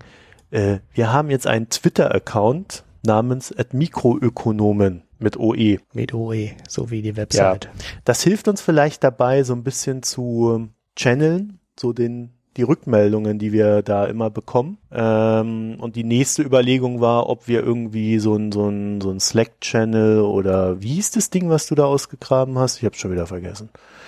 Äh, habe Discord. Discord, irgendwie ja, sowas. Aber das haben wir ja noch nicht komplett ja. hier nicht durch, nicht durch äh, konfiguriert. Also das können wir, glaube ich, noch nicht ankündigen, oder? Nee, äh, ging, ging jetzt nee. gar nicht um die Ankündigung, sondern äh, wir überlegen irgendwie sowas zu machen für euch, unsere Hörer und Hörerinnen. Und ähm, äh, vielleicht könnt ihr euch einfach mal sagen, ob ihr sowas überhaupt wollt. Ja, äh, weil, ja, ich meine, man könnte auch noch auf Facebook irgendwie was machen, keine Ahnung. Was halt irgendwie so gewünscht wird. Ich glaube, am Ende machen wir hier mal alles. So, ähm, ja, ich habe meine Picks während der Sendung ja eigentlich schon untergebracht. Sie sind auch nicht ganz neu. Äh, die New York Times hat eine, eine Liste veröffentlicht mit sechs Büchern. Äh, Trump verstehen. Diese sechs Bücher erklären's. Und das erste haben wir euch hier schon vor meinem Urlaub empfohlen, äh, von George Pecker, The Unwinding. Und ich glaube, äh, äh, es gibt's auf Deutsch heißt es die Abwicklung, weil ich die Übersetzung echt ein bisschen komisch finde. Naja, jedenfalls ähm, daran auch nochmal erinnert, weil das erklärt so diesen Verlauf in, äh, in den USA ganz gut. Äh, ansonsten Sarah Kendzior auch schon mehrfach erwähnt, äh, ist gerade so ein bisschen strange drauf, aber äh, sie hat sehr gute Artikel teilweise geschrieben und äh, beobachtet diese Lage halt aus Sicht dieses Flyover Countries plus dieser eher liberalen Schicht des Flyover Countries aus St. Louis heraus. So, äh, daran würde ich einfach nur nochmal erinnern wollen, weil so richtig wirklich viel Neues habe ich jetzt äh, nicht entdeckt. Äh, als Hinweis vielleicht noch die New York Times liest sich momentan echt gut. Also die, die, man darf diese Opinion Pages nicht lesen, aber ansonsten sind die äh, wirklich gut dabei, zu versuchen, in einer ruhigen Art und Weise zu erklären, was da passiert. Auch so mit sehr sachlichen, einfach nur Darstellungen. Mehr hätte ich dann auch nicht. Nö, zu Trump jetzt speziell habe ich auch nichts. Ich habe zwar ein paar Sachen in der Queue, aber nicht für die Folge heute, nichts glaub, Passendes. Die, die Christina Donkowski hatte gestern irgendwie mal den Stefan Sassen, ich glaube Stefan Sassen, irgendwie mal angetickert auf Twitter, dass der doch mal seine Leseliste da erstellen solle, äh, äh, weil, weil er sich in den USA gut auskennt. Äh, wenn ich das noch finde, dann werde ich, werde ich das nochmal verlinken dann in den Show Notes, dass, äh, weil, weil die Leseliste ist ganz gut, da kriegt man dann so einen, so einen kleinen, kleinen Überblick, was man in den USA, äh, also alles an, an, an Quellen hat, die seriös sind, weil der, der Markt ist ja echt ein bisschen vielseitig. So, und was wir vielleicht äh, auch noch erwähnen können, das rechtsradikale Medium Breitbart.com will nach Deutschland expandieren. Ja, ich, Riesenfreude. Ja. Juhu, nach Buzzfeed Juhu. jetzt auch noch Breitbart. ja, das war ja, ähm, äh, das war ja so, so eine Lücke im deutschen Medienangebot, die es echt noch zu füllen gab. Also ich ja, kann gerne darauf verzichten. war einfach zu wenig online oder wie? Ja, ich habe. Wie meinst ähm, du das? Ja, also so, so richtig groß ist ja in der Ecke noch keiner geworden in Deutschland, oder? Ja. Also ich, ich kenne diese Facebook-Geschichten nicht. Auf Facebook passiert da wohl auch sehr viel, was mhm. so ein äh, äh, ja, so äh, rechts, wie soll man sagen, ist, ist das schon Reichsbürger? Ich habe keine Ahnung. Ähm, so extrem rechte Sachen. Wie soll man es denn? Ist ja auch keine reine NPD, ist ja schon ein bisschen anders ähm, gepolt. Ja, ich weiß nicht, wie man das nennt. Äh, ich habe ja. da auch noch keinen Namen. Ja, also wird Alt-Right nennt man das ja immer, ne? So, also so irgendwie alternative, eine alternative Rechtsbewegung, also die halt nicht nicht unbedingt eine NPD ist, aber in vielen Dingen schon in die in die gleiche Richtung geht ähm, vielleicht auch ein, Haufen AfD drin. Man wird, äh, man wird sehen, wie sich das Angebot hier in Deutschland entwickelt. Mhm. Wenn wir ein bisschen Glück haben, entwickelt sich das so wie die anderen äh, tollen Medien-Startups, die aus den USA hier hingekommen sind, äh, die ja mehr oder weniger große Flops waren. Ja, also, glaube ich aber nicht. Also nee, äh, ich, mein, mein Beispiel, das auch. Mein Beispiel, ich habe äh, am Wochenende äh, mal versucht, eine seriöse Quelle zu finden für die Proteste, die jetzt letztens im Iran stattgefunden haben. Mhm. Davon weiß kaum jemand was. Da haben irgendwie mehrere Zehntausend Menschen. Also es, es gibt Zahlen 10 bis 50.000. Ich glaube in Shiraz war es. Äh, und du, du findest keine normale Quelle dazu. Aber das Erste, was du dazu findest, ist breitbart.com. Das heißt, äh, die, die besetzen ganz explizit immer so solche Sachen, die äh, in den größeren Medien äh, wenig bis gar keine Beachtung finden und ich glaube, darüber haben sie einen extrem großen Hebel. Also das wird. Naja, oder, oder du findest die Sachen da dann, weil sich sonst um die Themen halt immer nur irgendwelche Spezialmedien kümmern. Ja. Meine, du hast ja mit der Außenpolitik demnächst das zweite Thema, was du ja, deswegen beackerst, genau. weil du genau. denkst, es ist in Deutschland total unter. Ähm, Wie auch diesen reported. Podcast. Ja. Es ist genau, es ist genau äh, dasselbe Problem, ja. Ja, genau. Es wird halt vieles nicht mehr abgedeckt und äh, dann werden halt die Auslandsredaktionen runtergefahren und und und und dann berichtet auf einmal keiner mehr aus dem Iran, weil da nur noch einer sitzt, der für 23 Länder, Länder dann verantwortlich ist. Ja. Und wenn dann in einem dieser Länder in der Ecke ein Krieg ist, dann schreibt er eh nur noch über ein Thema. Ja, und das ist echt, es ist echt ein Problem. Ne? Der, der Wolfgang Blau hat jetzt letztens äh, auf Twitter irgendwie auch so einen Tweet, Tweet gehabt äh, und äh, da ging es so in die Richtung, äh, es, ist, es ist eigentlich nicht mehr tragbar für Deutschland und Europa, dass sie kein englischsprachiges Medium haben, das in die Welt hinauswirkt. Ja, das war auf den Brexit bezogen. Ne? Das war ein sehr guter Tweet. Ähm, der meinte, dass die ganze Brexit-Diskussion in Amerika äh, in den USA halt nur aus UK-Sicht aufgenommen wird, weil die halt die englischsprachigen Medien haben und die beherrschen den die komplette Diskussion in den USA über den Brexit, weil Kontinentaleuropa hat halt kein englischsprachiges Medium und damit liest halt keiner den Spiegel, damit liest keiner die FAZ oder Le Monde oder wen auch immer. Ähm, die gibt's halt in den USA nicht, weil die sind nicht englischsprachig. So, fertig. Und das ist das Thema tot. Und dann sind halt die britischen Medien da und ähm, die sprechen die Sprache und die werden dann gelesen. Und deshalb haben die Amerikaner auch ein völlig verzerrtes äh, Verhältnis ähm, bei der Aufnahme des Brexits, weil es ist keiner mehr aus Kontinentaleuropa, der darüber berichtet. Ja, also wir haben so viele Baustellen äh, überall. das ist, das ist schon, also wir leben echt in so einer Umbruchszeit, habe ich so mittlerweile das Gefühl. Aber gut, äh, Leben soll ja auch irgendwie herausfordernd und spaßig sein. Gut, äh, dann bleibt uns eigentlich nur noch zu sagen, wenn ihr uns gerne hört, dann liked uns oder, oder gebt uns Sterne auf iTunes. Wenn ihr uns nicht mögt, gebt uns wenig Sterne und sagt uns, warum ihr uns nicht mögt. Weißt du, wir machen das sowieso eine Telefonhotlines, damit wir uns verbessern können. Und mhm. ähm, ansonsten gerne wieder Kommentare überall. Und äh, vor allen Dingen sagt uns mal, was ihr da von diesen anderen Kanälen haltet, damit wir da irgendwie mal gucken können, dass wir da irgendwie was aufbauen oder eben auch nicht aufbauen. Wenn das, wenn, wenn das keinen interessiert, machen wir es nicht. So, noch was? Ach ja, ihr könnt uns spenden. Ähm, ja, damit genau. wir unser Programm ausbauen können, uns verbessern können und äh, uns weiterentwickeln können. Äh, den Spenden-Button findet ihr auf unserer Internetseite mikroökonomen.de mit OE. Uh, da gibt's oben dann so Unterstützung zum Klicken und da steht dann alles, was ihr machen könnt. Patreon, PayPal oder einfach Geld überweisen. Ja. Und wie immer gerne Kommentare in die ja, Kommentare in die Kommentarspalte zum Podcast. da hat der Thomas, Ins Blog. da hat der Thomas heute kurz bevor wir diese ewig lange Aufnahme gemacht haben, zur letzten Aufnahme geschrieben. Super Podcast, endlich mal eine angenehme Kürze. Thomas, es tut mir leid. Ja, nächstes Mal gehen wir auch auf das Feedback ein. Wir hatten eine ganze Menge interessantes Zeug zu den äh, letzten Folgen, aber weil wir heute nur Trump machen, ähm, verschieben wir es auf die nächste Folge. Kommt alles dran, haben wir alles gelesen. Ich habe auf das meiste auch geantwortet.